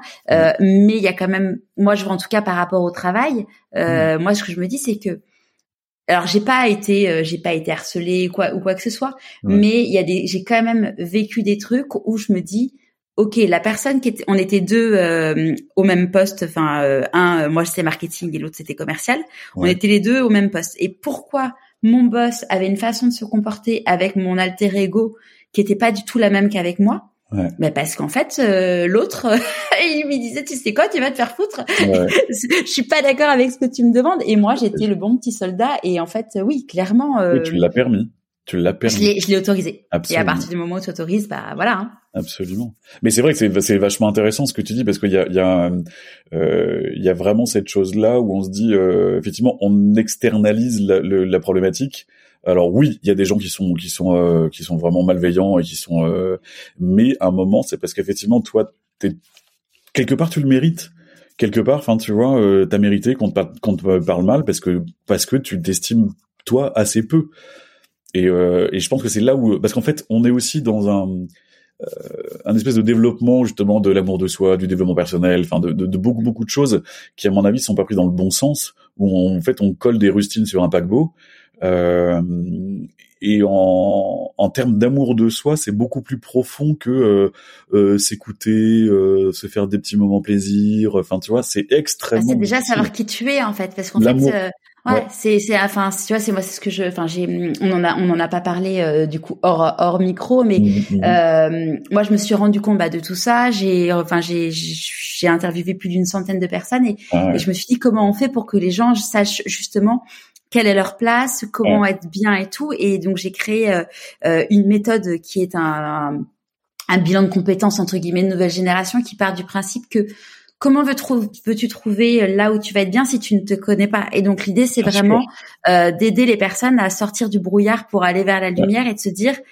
mais pour vraiment que ça soit quelque chose de de, de durable et quelque chose qui soit vraiment sincère et ancré, c'est que du coup c'est vraiment d'aller se découvrir dans, dans à 360. Donc à la fois ses qualités, ses talents, mais aussi c'est quoi ma zone d'ombre, c'est quoi euh, c'est quoi mes défauts? Parce que si tu ne tu ne t'acceptes pas comme tu enfin si tu t'acceptes que la partie euh, cool, bah en fait forcément c'est tu vas être que sur une jambe quoi. Et puis, et puis tu restes dans l'imaginaire. C'est qu'il y a rien de possible en fait. C'est cette problématique justement d'être dans dans l'imaginaire, tu vois. C'est le, c'est euh, et c'est un, vrai sujet de gens qui sont dans leur tête, qui qui imaginent leur vie ou qui rêvent leur vie, mm. mais qui rêvent ou qui imaginent aussi ce que les autres pensent, comment les autres vont réagir, comment on n'est pas dans du concret et c'est mortifère. Et c'est très désespérant au final parce que c'est effectivement quand tu dis si tu t'acceptes pas et pour le coup je pense vraiment que c'est le boulot d'une vie hein, euh, moi je pense pas qu'aujourd'hui avec tout ce que j'ai traversé pourtant et les coups que j'ai pris dans la gueule on m'a dit dis donc euh, Guillou euh, on a réfléchi ou pas? En fait, tu dis bah oui, sur le moment, on a réfléchi, on a pris des décisions et on y revient. Mais en fait, c'est le boulot d'une vie de de, de, de trouver euh, qui on est, à quel endroit, et puis on évolue. On vieillit, on est euh, sur des problématiques qui sont pas les mêmes, euh, et puis on, plus on vieillit. Enfin, tu, tu parles de, des centaines de gens que tu as interviewés. Je trouve ça fascinant de se dire t'as as accès à 100 expériences de gens qui t'ont mmh. raconté des choses. Euh, moi, je trouve ah, ça génial. Tu ah, vois, et de pouvoir le partager après euh, via ton podcast, je trouve ça super parce que c'est ça dont on a besoin. C'est pas qu'on nous dise ah oui, moi ça y est, j'ai réussi, je m'en suis sorti, euh, j'ai une vie de rêve, euh, ce qui serait plutôt les réseaux sociaux et qui à mon avis est, est une horreur. Mmh. Mais on est sur des gens voilà qui ont vécu quelque chose. Il y a eu un un, un peut-être un virage un peu fondamental, mais derrière c'est des gens qui continuent à galérer comme toi et moi oui, bah, de toute façon, moi, enfin, c'était un truc qui était hyper important pour moi en créant le podcast. C'était justement de dire, euh, parce que bon, quand j'ai eu l'idée du podcast, euh, j'étais quand même pas non plus au sommet du tout. Euh, on peut le dire en termes de d'estime de moi, euh, on en était très loin. Et je me suis dit, euh, moi, ce qui m'intéresse vraiment, parce que des témoignages de gens qui réussissent, on, on en voit partout. Et moi, ce que je voulais voir, c'était vraiment la face cachée, les doutes, les peurs, parce que. Et encore faut-il, pardon, je t'interromps, mais encore faut-il définir réussite? Alors on, en parlera après. Ça fait partie. Ça c'est une, c'est une question. C'est une question. Mais on peut. Je peux te la poser maintenant si tu veux. C'est une ah, question que je pose à tous mes invités. C'est quoi pour toi la réussite? Ouais, alors pour moi la réussite, c'est tellement bateau, mais pour moi la réussite c'est trouver cet endroit où tu es heureux et où tu rends les autres heureux. C'est ça pour moi le, la réussite. C'est euh, ça n'a rien à voir avec euh, avec un, un, bon salaire, avec euh, c'est alors oui hein, l'argent c'est super. Franchement, faut pas non plus tu vois virer dans le truc genre oui le le l'ascétisme. Enfin tu vois et genre je me nourris de pommes et de grillons. l'argent c'est bien, mais je pense que c'est pas ça qui fait la réussite. La réussite c'est peut-être parce que tu te sers de cet argent pour toi être au bon endroit pour pouvoir euh, voilà être euh, toi-même, euh, être heureux et puis rendre heureux les autres. Parce que l'un va pas sans l'autre. On n'est pas heureux tout seul. Ça, moi, j'y crois pas une demi seconde. Si si autour de toi les gens sont pas enfin les gens que tu aimes sont pas sont pas heureux, sont pas enfin comment tu peux l'être toi? En fait, c'est un vrai défi parce que euh, alors on, on rentre dans un grand truc euh, euh psychologique. Nous bah sommes lundi matin, il est midi. Euh, euh, c'est que en fait, c'est, je pense que c'est un vrai enjeu dans le dans dans la connaissance de soi, dans le développement personnel. Enfin, on appelle ça un peu comme on veut. C'est que en gros, tu sais, voilà, hier j'étais j'étais ce week-end, j'étais à Rome. Wow. ouais, c'est ouais, c'était c'était c'était génial et et en petite parenthèse, je, enfin, je, j'avais pas du tout organisé le week-end parce que c'était un week-end pour l'anniversaire de ma belle-mère et, et ma belle-famille n'est pas du tout catholique. Donc, euh, si tu veux, bon, évidemment, on allait aller à Saint-Pierre de Rome, mais, mais bon, je suis la seule, euh, je suis la seule dans la famille, euh, du coup, qui, qui est vraiment sensibilisée à tout ça. Et, et ma belle-sœur me dit, ah bah attends, regarde, on peut, si on va dimanche à midi, bah il y a le pape qui fait une bénédiction. Et mm. là, on va voir le pape. Alors euh, moi j'avais eu la chance de voir le pape euh, quand j'avais 20 euh, ans ou un peu moins à Rome. à Rome c'était Jean-Paul II, mhm. mais quand il a commencé à parler, enfin j'ai senti à mon mari me dit mais ça va, j'ai dit non mais là j'ai une énorme émotion. Enfin vraiment c'était un truc hyper hyper hyper fort. Ouais. Et, et bon après même je me suis retrouvée sous la coupole à Saint-Pierre. Enfin tu te dis mais que tu sois croyant ou pas, il y a un truc qui se passe dans cet endroit. C'est un truc, euh, ouais, c'est un truc qui, qui transcende un peu. Ouais. Et hum, bon, petite parenthèse. Et du coup, on était dans l'avion. Et quand tu es dans l'avion, tu as toujours ce truc de, euh, euh, on te dit, bah mettez, euh, enfin en gros, si un problème, tu mets ton masque à, à oxygène et après tu t'occupes des autres. Exact. Et sachant que bon bah moi j'étais avec avec mes enfants mmh. et hum, et au début, j'ai ça, ce truc-là euh, m'avait souvent interpellée en me disant mais attends, mm. euh, euh, enfin tu dois prendre plutôt soin des autres d'abord. Mais mm. mais en fait, je trouve que c'est une magnifique métaphore. J'en ai déjà d'ailleurs parlé dans le podcast, notamment avec avec Thomas Samut. C'est que le truc, c'est que comment veux-tu prendre soin des autres et faire en sorte que ton entourage soit bien si toi-même tu ne vas pas bien? Donc là, la métaphore de dire bah ok, euh, ok, t'auras plus d'oxygène, donc enfin mets-toi ton max à oxygène pour pouvoir aider les autres après. Parce qu'en fait, si t'as plus d'oxygène, tu vas pas pouvoir les aider, quoi. Bien sûr. Bien sûr, et, mais c'est c'est c'est extraordinaire. Mais tu sais, c'est euh, aide-toi, le ciel t'aidera.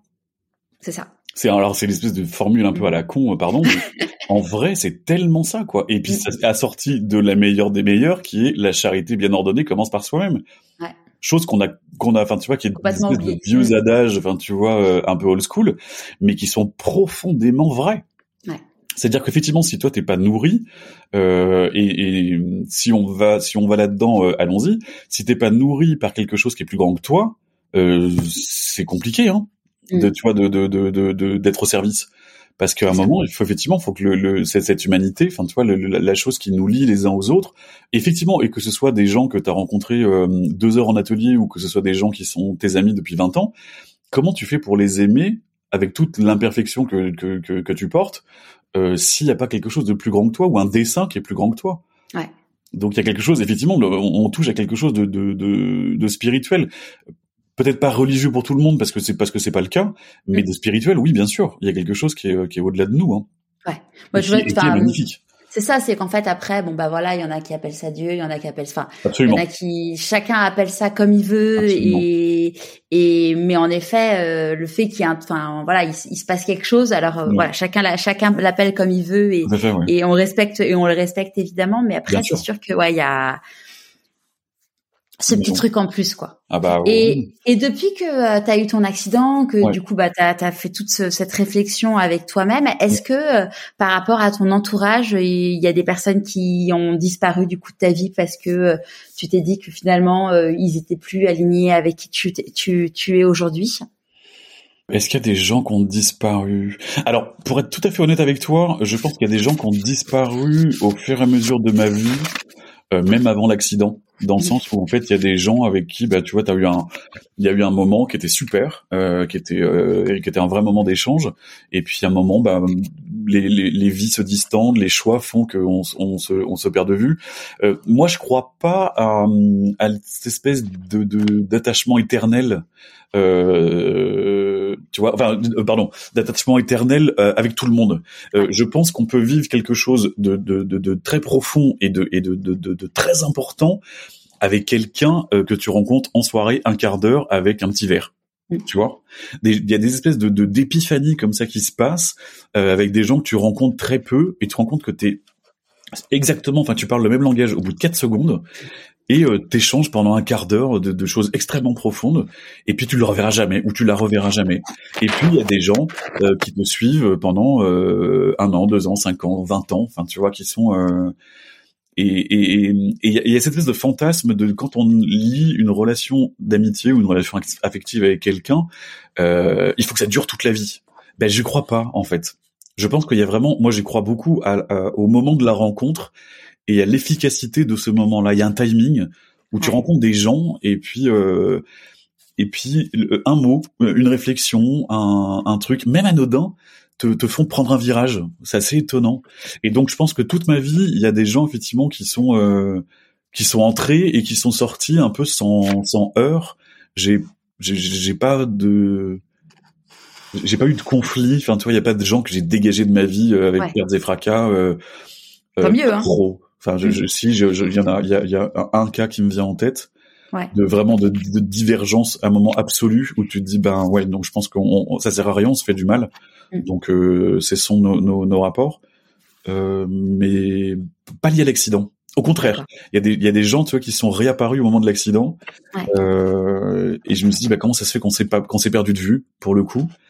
Euh, et en même temps tu te dis euh, c'est des gens avec qui au bout de quatre secondes bah t'avais raccroché les wagons.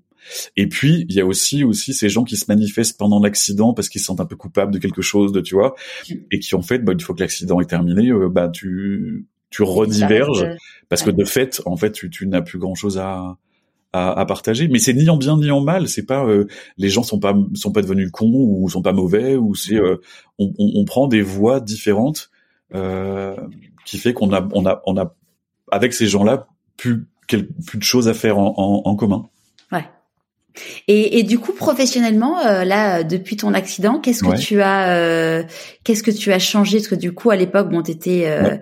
t'étais chanteur d'opéra. Qu'est-ce que, comment il s'est transformé ta vie? Alors, c'est pour ça que je dis que la vie est bien faite. C'est que quand j'ai eu mon accident, je commençais déjà à, à, à changer un petit peu de d'axe. Euh, parce que j'étais, euh, j'avais déjà créé la compagnie en 2015. Euh, je faisais de moins en moins de boulot de soliste pour, tu vois, me, me consacrer à la production des projets. Et donc arrive l'accident qui, effectivement, qui m'empêche un petit peu en termes de mobilité et qui fait que ben bon, le plateau euh, c'était quand même euh, très très compromis. Euh, et donc c'est là où je dis que la vie est bien faite. C'est pas l'accident qui a fait que j'ai arrêté de chanter. J'avais déjà commencé cette réflexion un an avant. Euh, et l'accident arrive un peu à point nommé pour dire bah oui oui de fait tu vois c'est euh, c'est plus à ta place. Choix, ouais. Et hum, t'as eu d'autres séquelles du coup euh, de, de, de, de cet accident? De cet accident oui j'ai perdu l'ouïe à droite mon oreille droite ne fonctionne plus. Ce qui était du coup potentiellement embêtant aussi pour ton métier j'imagine. Hyper angoissant t'imagines. C'est-à-dire que je me réveille à l'hôpital avec une oreille qui fonctionne plus. Je suis musicien. Et puis, euh, et puis en fait, bah, tu, tu as le, le, le, corps est une machine exceptionnelle. Euh, le, tu, tu adaptes. Alors la seule problématique que je garde aujourd'hui, c'est que comme j'ai rien du tout à l'oreille droite, j'ai pas de stéréo. Donc par exemple, je suis dans un dans dans dans, dans un lieu, euh, j'entends un son, mais je sais pas d'où il vient. Parce qu'en fait, tu as besoin de la stéréo pour identifier la place du son. Donc voilà, tu vois, c'est le, seul petit, euh, la seule petite chose que que je que sur laquelle j'achoppe, c'est que j'ai du mal. Si mon portable par exemple sonne dans une pièce un peu grande, ben je l'entends sonner, mais je sais pas où il est. oui, après c'est euh, c'est aussi, j'imagine dans la, dans la vie sociale, c'est euh, savoir se positionner au bon endroit, euh, un dîner, des choses comme ça. Et puis les gens le savent, c'est-à-dire qu'au bout d'un moment, les gens le savent, se mettent, tu vois, se mettent à ma gauche euh, un peu instinctivement. Enfin, quand je suis euh, au resto, je, je, puis je le dis, je le dis, donc ça veut dire que je prends une place sur laquelle je peux vraiment, tu vois, entendre tout le monde et puis. Et puis ça m'a pas ça m'a pas empêché de chanter en fait. Je, je, je, continue à faire des petits concerts ou des des, euh, des choses qui me plaisent sur le plan euh, tu vois juste pratique vocale. Euh, ça m'empêche absolument pas de chanter puisqu'en fait c'est des c'est des sensations internes quand t'es chanteur. Enfin tu vois il y a l'oreille interne fonctionne très bien mhm. et donc je me raccroche à mes sensations internes. Et puis il y a quelques tu vois personnes pianistes ou euh, chefs en qui j'avais confiance et, à qui j'ai dit bon bah vous me dites quoi. Soit c'est vraiment pourri euh, euh, je chante faux ou j'entends pas ce que je fais et dans ce cas-là euh, on, arrête. Soit ça fonctionne. Et en fait ils m'ont dit bah il y a aucune différence. D'accord ouais top. Donc donc voilà c'est tout. Donc je garde un peu oui des jambes en carton et puis et une oreille en moins Et, et, donc du coup, ouais, professionnellement maintenant, euh, donc tu avais commencé donc à lancer ta compagnie. Qu'est-ce que tu as, as, initié euh, Enfin, quand on se balade sur ton profil LinkedIn, on voit euh, une explosion de nombre de projets. Ouais. Ouais ouais ouais. Euh, ben euh, après le, donc la compagnie en fait on a on est effectivement on est à, à, à majoritairement à deux endroits à deux, endroits complémentaires. On est donc sur de la production de, de, de spectacles qui ont pour cœur l'art lyrique, donc le, le, la, la, voix lyrique, mais sur lesquels en fait on, on essaye d'utiliser euh, plein d'autres euh, angles d'attaque, donc euh, du clown, de la danse, du théâtre, pour justement un peu désacraliser cette forme qui fait un peu peur, dans laquelle on se sent pas légitime pour plein de raisons diverses et variées. Mais la voix pour moi est un endroit tellement sacré et littéralement sacré hein, dans le sens où on se rend compte que euh, toutes les civilisations et à tous les endroits du globe, euh, dès qu'il y a un peu une cérémonie, dès qu'il y a quelque chose d'un petit peu comme ça euh, euh solennel, on a utilisé le chant hein, très très vite. le chant seul ou le chant à plusieurs, et il y a, y a, quelque chose dans la puissance de cette de cette manifestation de la voix qui m'intéresse vachement. Et puis la voix est une est une carte d'identité aussi importante qu'une empreinte digitale la voix raconte beaucoup de choses. La voix raconte l'intériorité, la voix raconte l'intimité, tout ça. Bon, donc ça c'est mon objet. Et donc nos spectacles, avec ces angles d'attaque euh, différents qui sont, euh, je disais, le théâtre, l'art plastique, la danse, nous permettent de créer euh, autour de, de, la production artistique professionnelle des ateliers avec des gens qui ont envie sur le sur le principe de bah voilà ce que nous on a fait pour le spectacle euh, voilà quel est notre matériel qu'on essaie de mettre à disposition dans des ateliers pour euh, vous convier à ce même cette même réflexion j'hésite et j'évite de dire le même travail parce que nous c'est notre expertise.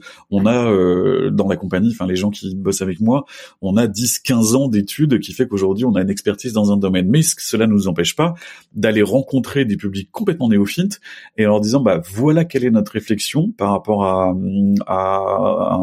une musique euh, comment vous ça vous ça vous ça vous met en mouvement.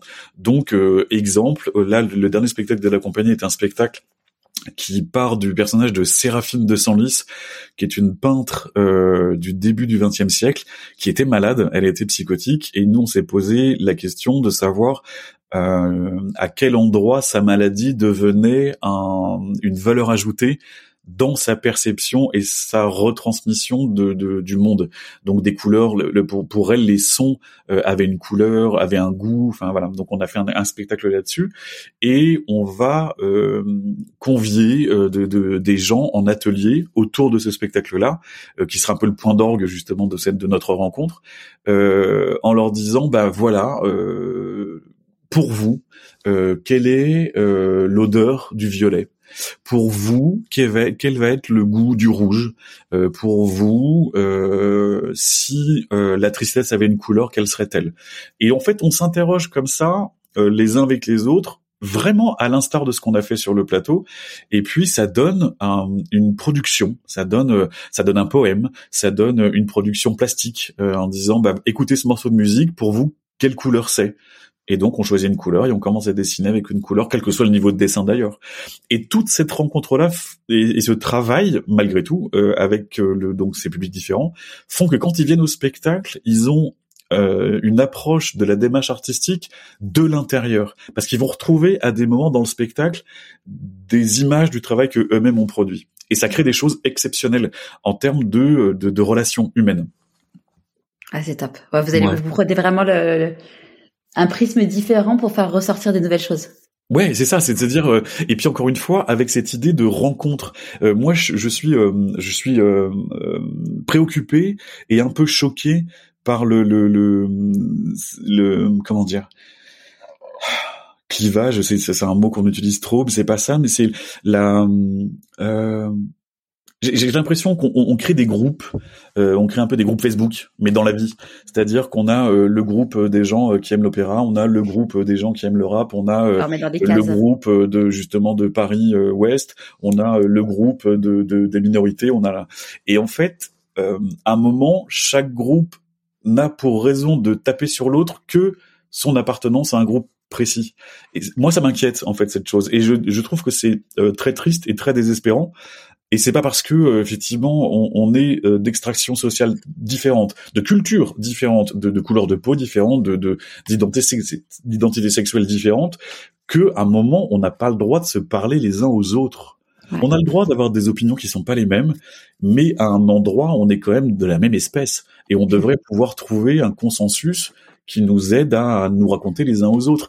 Et l'art à cet endroit-là, c'est magique puisqu'on est sur du ressenti. Donc on s'en fout complètement de savoir d'où tu viens, de savoir de tu vas nous raconter qui tu es par le biais d'un atelier de danse, d'art plastique, de musique, Et là se créent effectivement des relations hyper belles avec des gens que en vrai on n'aurait jamais rencontrés parce qu'on en a peur, parce que euh, parce qu'on pense qu'on se comprendra pas, parce que qu'on la juge.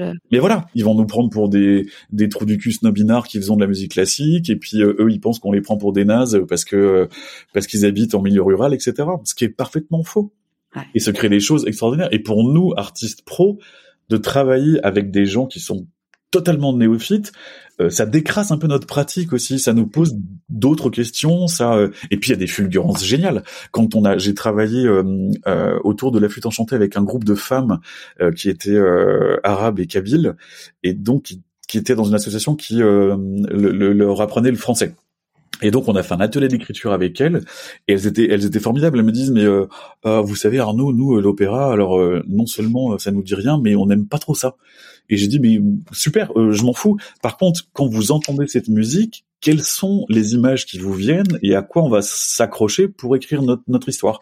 Et en fait, donc on a on a entendu des extraits de l'opéra et ce qui les a vachement interpellés, c'est cette relation mère-fille entre la Reine de la Nuit et Pamina. Et donc avec elle, on a écrit autour d'une relation mère-fille un peu avec le, le prisme de, de, de la musique de Mozart. Et c'était fabuleux de, de voir à quel, à quel point, euh, n'aimant pas, entre guillemets, et ne se sentant pas concerné, entre guillemets, par l'opéra, elles, à l'écoute, elles ont exactement compris quels étaient les enjeux entre cette femme et sa fille. Parce que la musique raconte à tout le monde.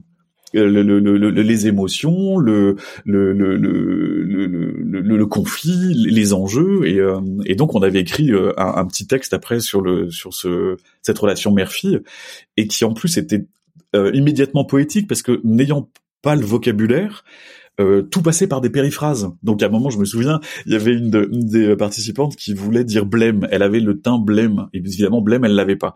Et donc c'est passé par cette femme avec un teint de pomme de terre. Bon ben voilà, magique. On est dans de la poésie en fait immédiatement quoi. Ouais. Voilà. Et ces expériences-là, voilà, moi me, me me me nourrissent, mais alors à un point, tu peux pas t'imaginer quoi. Ouais. Et, et comment aujourd'hui tu écoutes ton intuition? À fond. euh, ouais, ouais j'écoute beaucoup mon intuition. Alors je me plante de temps en temps parce que je, je, je résiste. Enfin, tu vois, on, on, on, ne suit pas son intention pour des mauvaises raisons de temps en temps. Et j'ai une intuition, je pense, qui marche assez bien. Et je me rends compte, enfin, on se dit ça avec ma femme assez régulièrement. Et voilà, on le savait. Enfin, tu vois, le, un projet qui commence ou un, un, un, premier rencontre avec des partenaires et puis tout est au rouge. Enfin, tu vois, toutes les lumières sont au rouge en me disant, oh punaise, ça va être, tu vois, ça va être difficile, ça va être compliqué, ça va. Mais euh, je sais pas pour quelle raison, parce que euh, parce que c'est bien pour une sorte de visibilité, parce que machin, tu te dis bon bah on y va. Et en fait, de fait, le projet se révèle euh, compliqué et puis et puis pénible. mais après, non, je pense que j'écoute beaucoup mon intuition maintenant, beaucoup plus. Il y a vraiment un moment où je me suis dit et j'arrête pas de me répéter, mais j'ai pas le temps, en fait. J'ai pas le temps de, me lancer dans des trucs qui n'ont pas de sens. Donc, en fait, euh, je suis mon intuition. Comment tu célèbres tes réussites? Ah waouh euh, euh, point hyper touchy comment je célèbre mes réussites?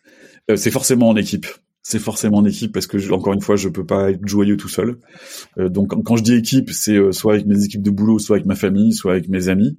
Mais c'est en équipe c'est ensemble. Et euh, c'est souvent avec une bonne bouffe en vrai. J'adore manger.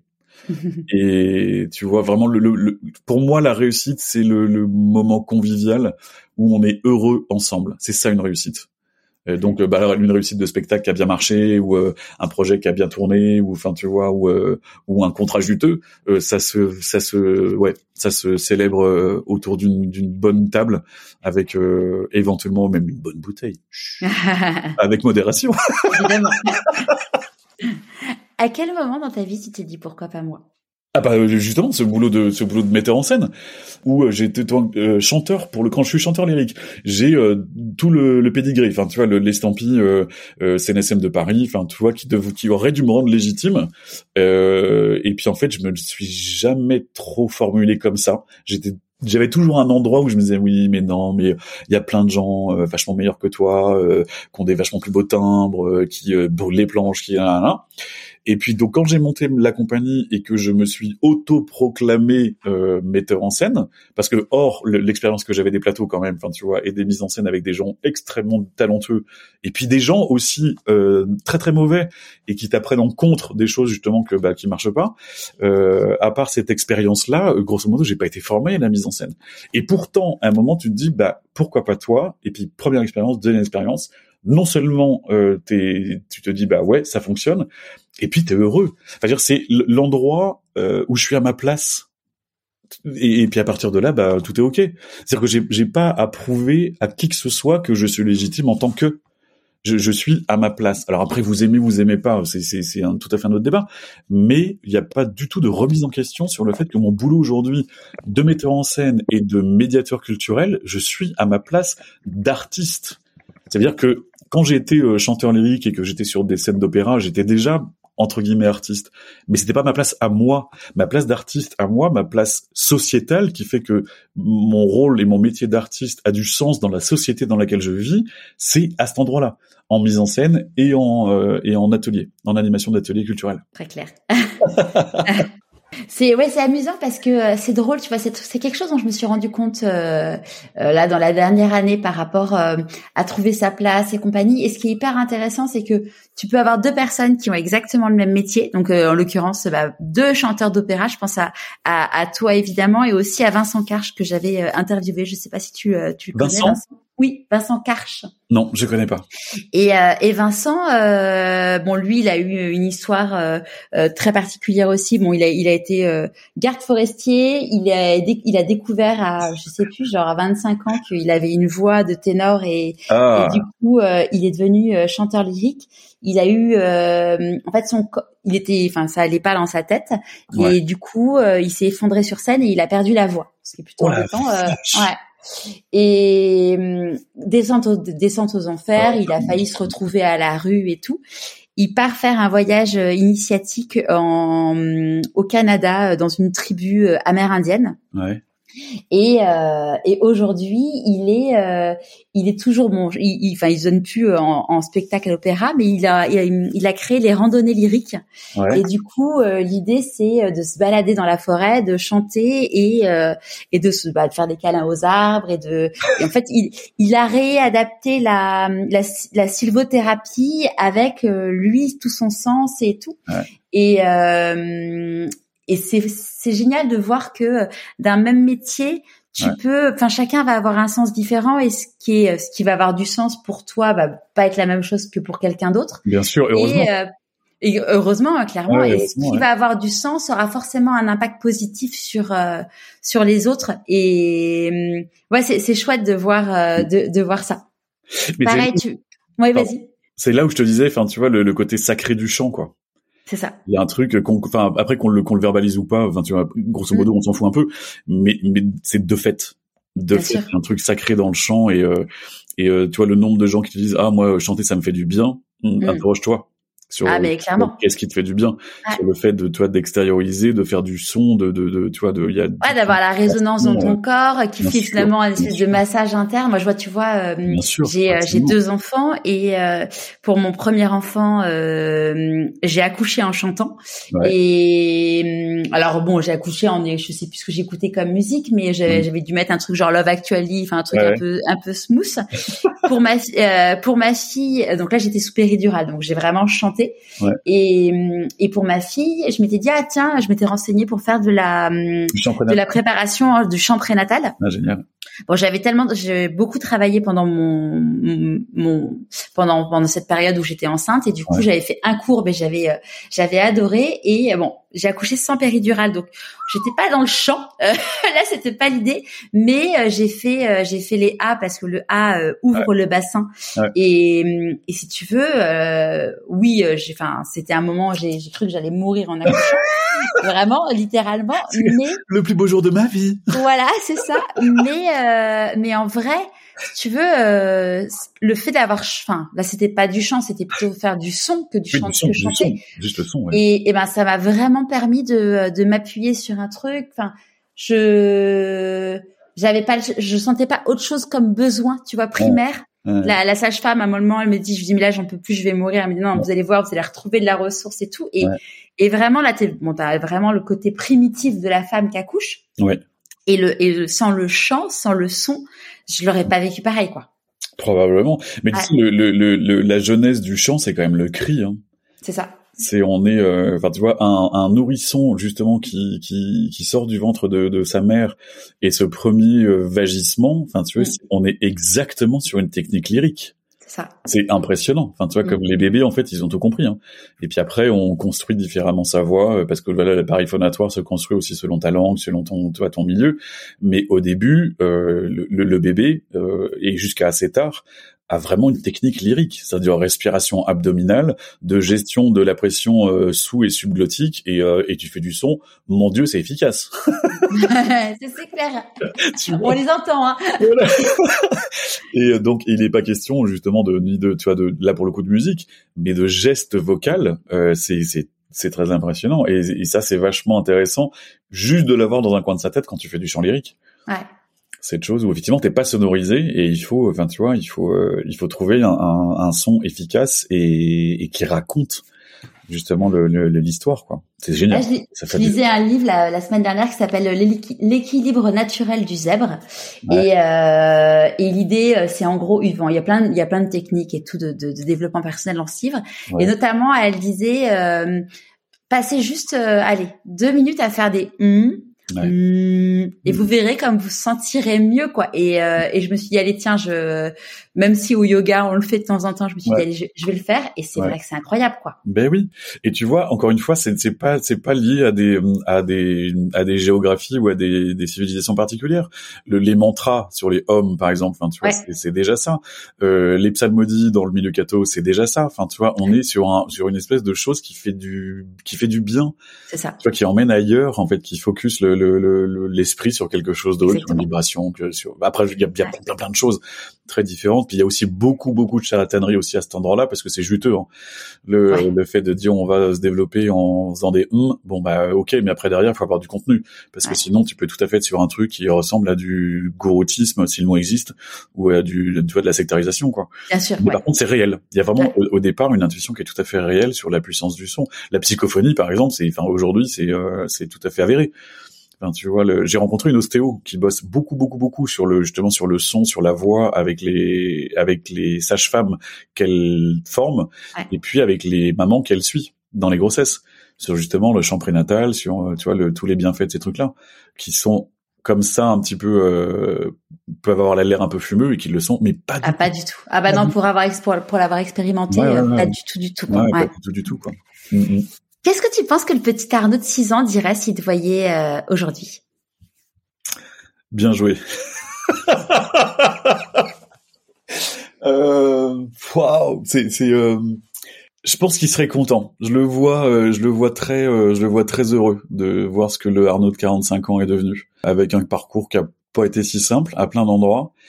Et aujourd'hui, ouais, il dirait bien joué. Tu t'en es, tu t'en es quand même bien sorti c'est chouette de te voir là euh, accompagné d'une femme qui est juste un miracle, des, des enfants qui sont top. Enfin, j'ai la chance d'avoir des ados qui sont top, euh, d'avoir un métier qui me passionne, euh, d'avoir des amis que je chéris, tu vois, du plus profond de mon cœur, et puis de me dire que c'est pas fini.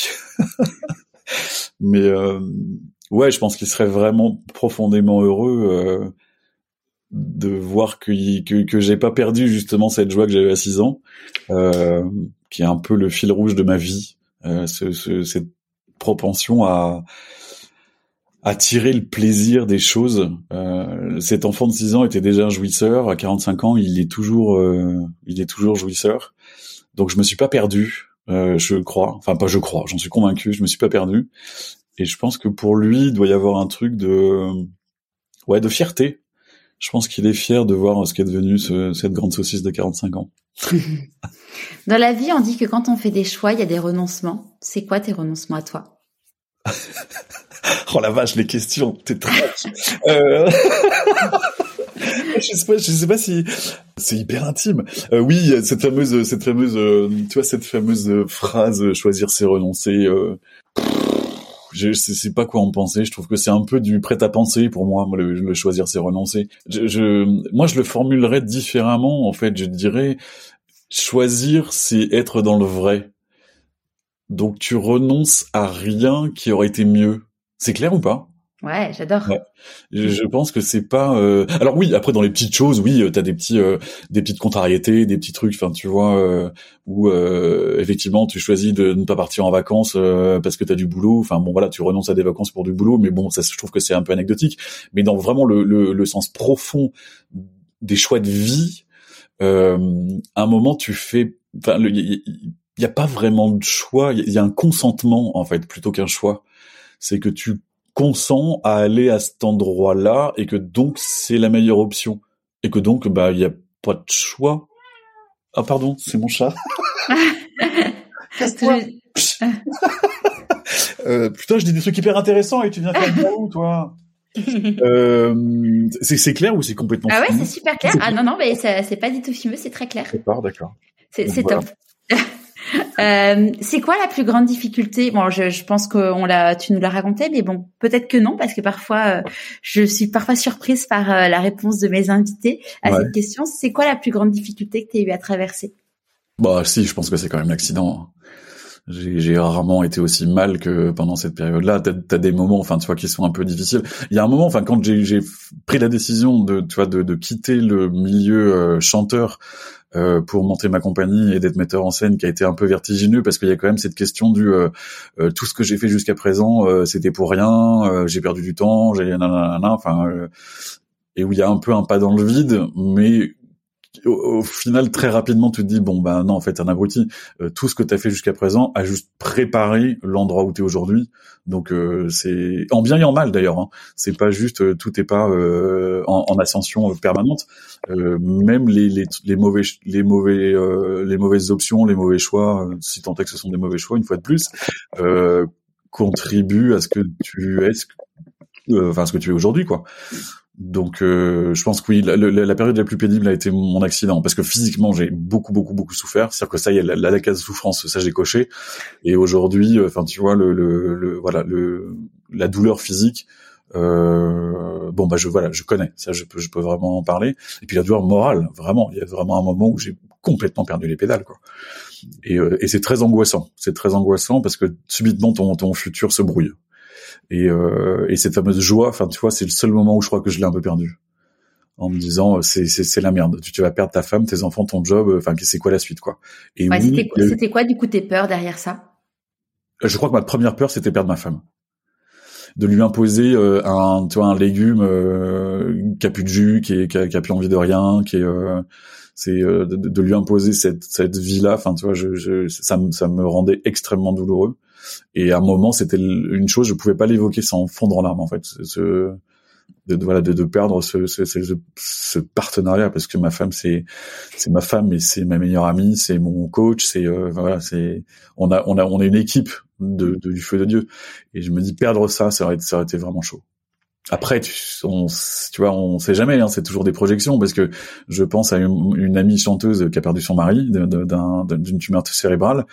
Euh, et en fait, bah, on, la vie avance, on, on rebondit. Euh, le, le, décès de son mari a, ça va être horrible hein, ce que je vais dire, mais a quand même porté des fruits malgré tout. Ah, mais c'est ce qu'on appelle euh, la logothérapie, hein, c'est de dire que dans n'importe quelle épreuve, euh, qui soit euh, le décès d'une personne que tu aimes le plus au monde, tu peux en retirer euh, du positif parce que tu mm. vas avoir la vie, tu vas voir la vie d'une façon différente. Enfin, mm, mm, c'est c'est voilà, c'est une. Mais il y a des gens, je pense que enfin, il y a peut-être des gens qui écouteront ce podcast et qui sont qui seront trop près du décès. Oui, c'est ça, c'est qu'en effet, ouais. peut-être que ça va, tu vois, ça va les choquer, ça veut dire, ben, enfin, de quoi ils parlent quoi. Mais euh, et voilà. Bah, Là, il y a un exemple, hein, c'est, euh, c'est, euh, genre, j'ai plus son prénom, c'est Frankel, l'initiateur de la logothérapie, mhm. et il prend l'exemple en fait de euh, d'un homme bah, qui a perdu, euh, qui a perdu sa femme, qui va le voir et qui lui dit, bah, donc il lui dit, bah voilà, vous pouvez tirer du positif de de ça. Et donc, évidemment, le mec, il dit non, enfin là, vraiment, je vois pas. Et, et finalement, ce qu'il arrive à faire ressortir de cet homme, c'est de lui dire, bah écoutez, aujourd'hui, vous avez, vous voyez la vie, enfin, vous avez une valeur de la vie, vous vous rendez compte que la vie peut pas disparaître du jour au lendemain, et que là, vous avez une envie de vivre et de, qui est beaucoup plus forte qu'avant le décès de votre femme, et donc, bah, mobiliser votre énergie sur le fait d'avoir envie de vivre des choses et votre vie. Mmh. Et donc finalement, évidemment que là, le décès de ta femme, il y a, il y a c'est, c'est atroce et il y a même pas de, il y a même pas besoin d'en parler. Mmh mais c'est se dire bah voilà ce que vous allez en retirer de positif c'est que vous allez vous retrouver vous allez retrouver une énergie vitale que mmh. vous aviez potentiellement perdue. Mmh. mais il faut du temps ah oui non bah ça évidemment c'est euh, euh, je pense on est bien d'accord. on est dans le guidon enfin tu vois c'est des discours que tu peux pas entendre quoi. C'est ça. Tu vois le truc des des, des des des américains qui est insupportable c'est it's gonna be okay tu vois euh, non non non non, c'est la merde c'est juste la merde donc ferme ta gueule en fait. pardon je voudrais couper ça. Mais non non c'est mais euh, non, mais c'est sûr, bah, évidemment. De façon, il y a des moments. il y a un moment pour tout, en fait. Il y a un moment. Euh, vraiment, euh... les, les, les, donneurs de conseils. Enfin, tu vois, quand quand t'es au, au fond du trou et euh, et qu'on te dit ça va aller. Sincèrement, je pense que tu vois, il y a, y a cette hauteur prise par la par rapport à la situation qui fait que les gens voudraient te rassurer et te dire que oui, ça va aller, qu'on va s'en sortir mais il y a un moment où tu peux pas l'entendre. Tu peux pas l'entendre, ouais, c'est ça. Mm. Et puis tu veux pas l'entendre parce que ça veut dire que tu nies aussi la, le, l'accident, la souffrance, la personne. Mm. Enfin, tu vois, il y a aussi un moment le, le, le deuil c'est compliqué parce que effectivement, tu, il faut s'autoriser à aller bien malgré le, le, le tu vois le, la perte d'un conjoint ou d'un enfant. Mon dieu d'un enfant. comment tu survis au, décès d'un enfant tu vois? Donc tout ça voilà. Moi ma peur en fait c'était euh, alors on est dans l'imaginaire encore une fois hein, mais cette peur ouais c'était le mon, ma plus grosse trouille c'était que ça revienne pas et que je sois obligé de, de, de quitter ma femme ouais. De quoi t'es le plus fier aujourd'hui? Oh, bah euh, d'elle c'est débile, c'est hyper fleur bleue. Mais de quoi je suis le plus fier? Oui, je crois que je suis fier de, de, je suis fier de mon couple. Je suis fier de ce qu'on a réussi à, à construire. Euh, D'abord donc avec nos, nos, deux grandes saucisses d'ado, première chose, et puis ce qu'on a réussi à instaurer entre nous.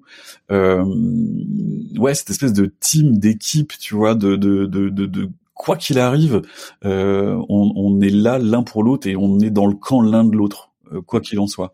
C'était pas gagné. Alors après, il y a plein de choses intimes que je pourrais pas raconter dans ce podcast, mais voilà, c'est euh, pour moi, c'est euh, l'arrivée d'Élise dans ma vie, c'est un miracle. C'est un miracle. Et, euh, et depuis l'arrivée de, de, cette femme dans ma vie, ben je suis devenu moi. Et c'est énorme, enfin tu vois. Mm. Et, euh, et de ça, je suis très fier. Elle m'a autorisé, elle m'a, ouais, elle m'a autorisé, elle m'a permis à, à être moi euh, à, plein d'endroits. Et ça continue tu vois parce qu'en fait encore une fois hein, c'est pas euh, rien n'est acté en une fois c'est un chemin de vie et puis on évolue euh, on n'est pas la même personne quand on se rencontre quand on a des enfants et compagnie. Bah ouais puis on n'a pas les mêmes problématiques parce que tu vois le même juste l'éducation des enfants on est on, nous on n'a pas du tout eu la même éducation donc il y a plein d'endroits sur lesquels on n'est pas raccord mais complémentaires. Enfin tu vois et, je me rends compte que bah, les problématiques que tu as des quand tu as des enfants qui ont 4 ans 10 ans et 16 ans, bah c'est pas les mêmes. Et que tes peurs de toi de parents ne sont pas les mêmes. Et quand t'as quelqu'un euh, et je pense qu'on est ça l'un pour l'autre de, de qui euh, voilà faisons baisser un peu la pression parce que euh, on reprend en contact avec le réel et que donc il s'agit pas du transfert de tes peurs à toi sur tes enfants, mais euh, voilà, qu'est-ce qui est réel, qu'est-ce qui est important? Est-ce que vraiment ça vaut le coup de les faire chier parce que parce que c'est important dans le cadre de leur construction, ou est-ce que euh, franchement baisse le chauffage quoi? On va pas se fusiller une soirée parce que euh, parce que ta gamine a mis un coup sur la table, tu vois? Mm. et, et en ça, elle est elle est formidable. Et moi de l'autre côté, je pense que j'apporte une espèce de de, de cadre je sais pas, de, enfin, j'ai l'impression qu'on est un peu good cop bad cop. mais avec un bon équilibre, tu vois, de c'est je pense que moi je suis plutôt ouais, un peu rigide, un peu sévère, un peu con et que elle d'un autre côté, elle est un peu euh, un peu souple, un peu hippie, un peu trop, enfin tu vois et que et que la fusion de ces deux trucs là euh, font un équilibre pas trop bête quoi. Qu'est-ce que tu as envie de dire à, à, une personne que tu croises et qui te dit que tu n'en es là que grâce à de la chance? Euh, Que je comprends ce que tu ce que je comprends ce que tu me dis. Et en même temps je pourrais te faire euh, un historique de ma vie et te montrer que il n'est pas du tout question de chance. Et quelque chose dont j'ai beaucoup beaucoup souffert euh, parce que j'ai j'étais moi un gamin euh, qui avait beaucoup de facilité à l'école par exemple. Euh, à contrario mon frère galérait comme un taré et euh, j'ai été beaucoup rabaissé quand j'étais môme euh, sur le côté justement oui mais toi euh, t'as du bol oui mais toi c'est facile oui mais toi machin là, là. et en fait j'ai beaucoup eu ce discours là ah mais j'ai de la chance. Ah mais non bah c'est pas moi c'est de la chance je et puis jusqu'à un moment où tu justement prends ce, un peu ce, ce, coup sur la tronche là qui est qui est l'accident où tu dis bon bah la chance là dedans bof et, euh, et ça remet un peu tout en perspective justement sur, je te dis, cette organisation de la vie où tu dis, t'as fait, euh, t'as pris des voies euh, intuitivement qui en fait t'ont emmené là où tu es aujourd'hui. Je veux dire qu'on a tous cette liberté fondamentale de consentir ou pas à saisir les occasions de la vie. Et alors après, Peut-être qu'il faut savoir ce qu'on met sous le vocable de chance, peut-être aussi. C'est peut-être une sorte de sémantique, mais euh, la chance comme étant euh, le, tu vois, le, le, la baguette magique, euh, j'y crois pas trop. Donc c'est euh, voilà à cette personne-là, moi je, je, lui dirais, écoute, euh, je, t'invite vraiment à, à, venir faire une chronologie de ma vie et de voir que plus ou moins tout a été organisé pour que j'en sois là aujourd'hui et que euh, et que le, le, le, vraiment le, le plaisir, euh, tu vois, le bonheur que j'ai dans ma vie aujourd'hui résulte d'options et, et d'un certain courage à certains moments à se dire bon bah on va là et puis advienne que pourra avec peut-être que j'ai cette ce, ce, tu vois ce, ce cette force, ce tempérament de euh, suivre mon intuition. Peut-être que voilà, c'est ça. Euh, on a on a tous des talents à des, à des endroits différents en fait. Et, euh, et je pense que ce qu'on nomme euh, chance, c'est un peu des talents. Mais ces talents, il faut les déployer quoi. Et ça, ça n'est qu'en notre pouvoir propre. Et puis compter sur les autres, mon Dieu, ça aussi. De quoi? Et de compter sur les autres. Enfin, tu vois, c'est pas euh, c'est pas une chance d'avoir euh, d'avoir des amis, c'est pas une chance d'avoir, c'est qu'à un moment tu décides que tes amis sont importants, que ton entourage est important, et que donc euh, ce que tu leur ce que ce qu'ils te donnent, tu leur rends, et que c'est un cercle vertueux. Mais c'est parce que tu l'as décidé, vraiment. Est-ce qu'il y a un conseil que tu aurais aimé recevoir et que du coup tu aimerais donner aujourd'hui? Oui, mais je me rends compte que c'est pas possible parce que je suis convaincu que l'expérience euh, ne profite qu'à soi-même. Et en termes de conseils, c'est très compliqué de dire aux choses, de dire aux gens euh, des choses qu'on a nous expérimenté, vécues comme étant vraies, euh, dans, dans des oreilles ou dans un moment de vie où en fait tu peux pas l'entendre. Enfin, tu vois.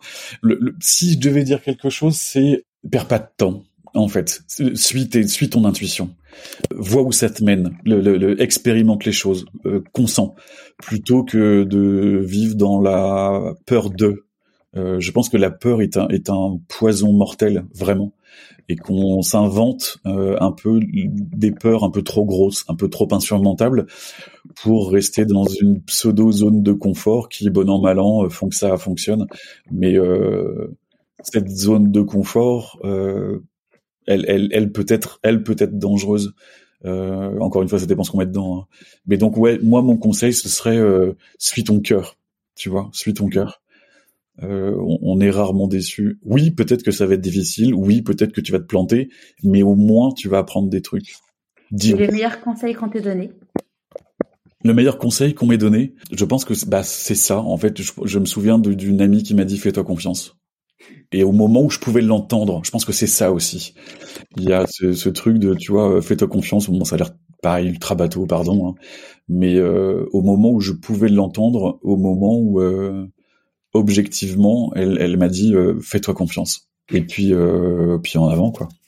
C'est c'est marrant ce que tu vois là. J'ai créé un nouveau contenu là que j'ai pas encore diffusé et où j'ai comme condensé euh, dans, dans un espèce de, de, de livre blanc, enfin un espèce d'e-book, euh, toutes les euh, tous les conseils que mes invités auraient aimé recevoir. Ouais. Et, euh, et donc là, je crois qu'il y a euh, il doit y avoir 60 ou 70 personnes. C'est en, en, repassant sur toutes ces personnes, je me suis dit, je me suis rendu compte.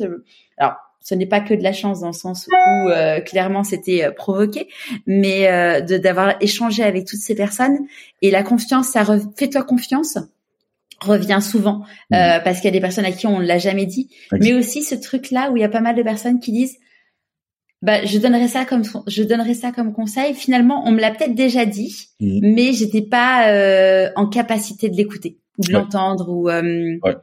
Ça, j'en suis convaincu. Mmh. J'en suis convaincu qu'il y, y, a vraiment un moment où tu peux entendre euh, entendre les choses et, et effectivement, on te l'a déjà dit euh, euh, enfin tu vois d'une autre manière ou un autre moment. Et puis en fait c'était rentré par une heure et sorti par l'autre.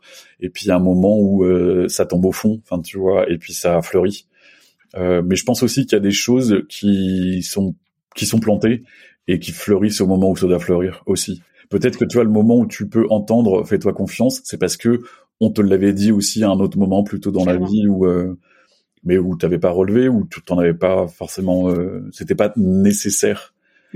Euh, mais ouais, je crois vraiment fais-toi confiance. Je pense que c'est euh, c'est ce que je donnerais comme conseil.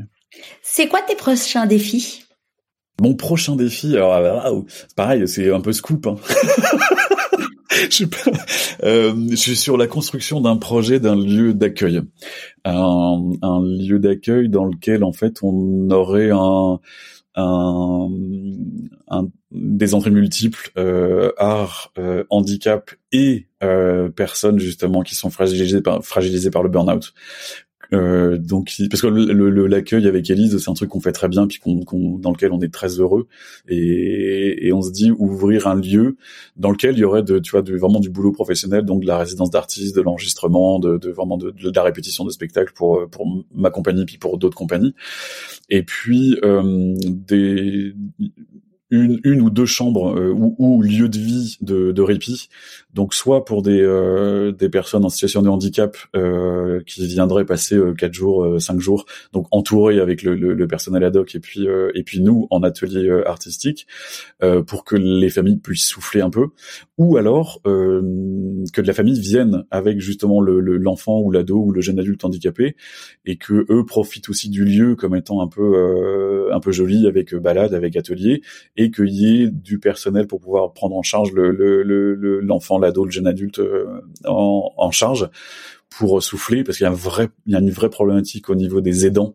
Enfin ce qu'on appelle des aidants euh, sur le sur le handicap ou sur les difficultés difficultés de, de, de vie et puis donc et le troisième volet, ce serait un accueil ouvert euh, de gens qui sont sortis de la crise, donc qui sont qui sont euh, à nouveau en capacité de se mobiliser euh, en termes de, de juste de, de, bouger, parce que certains certains en, en burn-out ont quand même une incapacité profonde à faire quoi que ce soit. Et donc sortis de cette crise là, un peu quand on serait au moment d'une renaissance, de pouvoir les accueillir dans ce même lieu et que tout ça, euh, tout ça discute, tout ça se rencontre. Donc soit en termes d'atelier, soit en termes de présentation de travail artistique, soit en termes d'atelier, enfin tu vois. Euh, euh, et donc ça, je travaille ça avec donc Servan de Dieu le veut, donc qui est mon ami qui est coach, euh, donc euh, de professionnel. Et c'est un dispositif qu'elle travaille vraiment sur le fond parce qu'on en a l'expérience. Et elle disait, moi, je vais avoir besoin de gens qui soient un peu calés en termes d'artisanat d'art euh, pour continuer à, à, faire un travail qui soit pas un travail intellectuel, c'est continuer à débrancher le cerveau pour pouvoir un peu réoxygéner l'intellect par du, du manuel. Donc ce serait euh, euh, peut-être du travail de, de, de, couture, du travail de maroquinerie, du travail de bois, du travail de donc produire un objet, donc restaurer une sorte de d'estime de, soi, de confiance à partir d'un de concret, pas des mots, enfin tu vois, de de de, de concepts, surtout pas, mais d'être dans des choses un peu euh, voilà les, les, mains dans le cambouis, qui est quand même le, le la, la, la, suite de la du nom de la compagnie. Euh, donc voilà notre défi et c'est voilà quelque chose sur lequel on, on réfléchit à, à, à, plein d'endroits en ce moment dans un futur, euh, je dirais moyen long terme. On s'en reparlera, tu me diras. On parlera avec grand plaisir. Est-ce que euh, tu aurais une recommandation de lecture? Hmm, Recommandation de lecture. Bah et après il y a des livres qui servent à plein de choses. Hein. Il y a des livres qui sont euh, vraiment des moments euh, affectif. Puis il y a des livres qui sont denses en termes de nourriture. Tac, tac, tac, tac, qu'est-ce que je pourrais te proposer? Ça va être ultra bateau, hein, je suis désolé. On a dû te le dire déjà des millions de fois, mais je dirais Le Petit Prince de Syntax. Euh, après la question je la pose pas à chaque fois, mais euh, oui en effet c'est un, bon, mais c'est un bon, c'est un bon livre. Ouais, parce que je trouve qu'il y a à plein d'endroits c'est. C'est un bon livre. Il n'y a, pas de mauvais livre évidemment, mais celui-là il est quand même particulier. Il est, euh, il y a vraiment plein de vraiment plein de trucs dedans. Enfin, et moi, ce qui m'a, ce qui me, ce qui me, me touche euh, profondément là-dedans, c'est le, le, le, évidemment l'apprivoisement du renard, et puis la rose qui dit qu'à un moment je serai une, je serai une rose unique pour toi. Il y a, enfin, et, et ce que je trouve génial, c'est que c'est abordable aussi à tous les âges. Il y a tellement de niveaux de lecture que euh, c'est, je pense que c'est bien de s'y replonger de temps en temps dans ce Petit Prince, et puis conscientiser qu'on est tous des petits princes et, et, que donc on a cette espèce de euh, inhérente à notre condition humaine euh, cette euh, royauté de d'être humain. À qui as-tu envie de dire merci et pourquoi avant qu'on se quitte? Ben toujours pareil.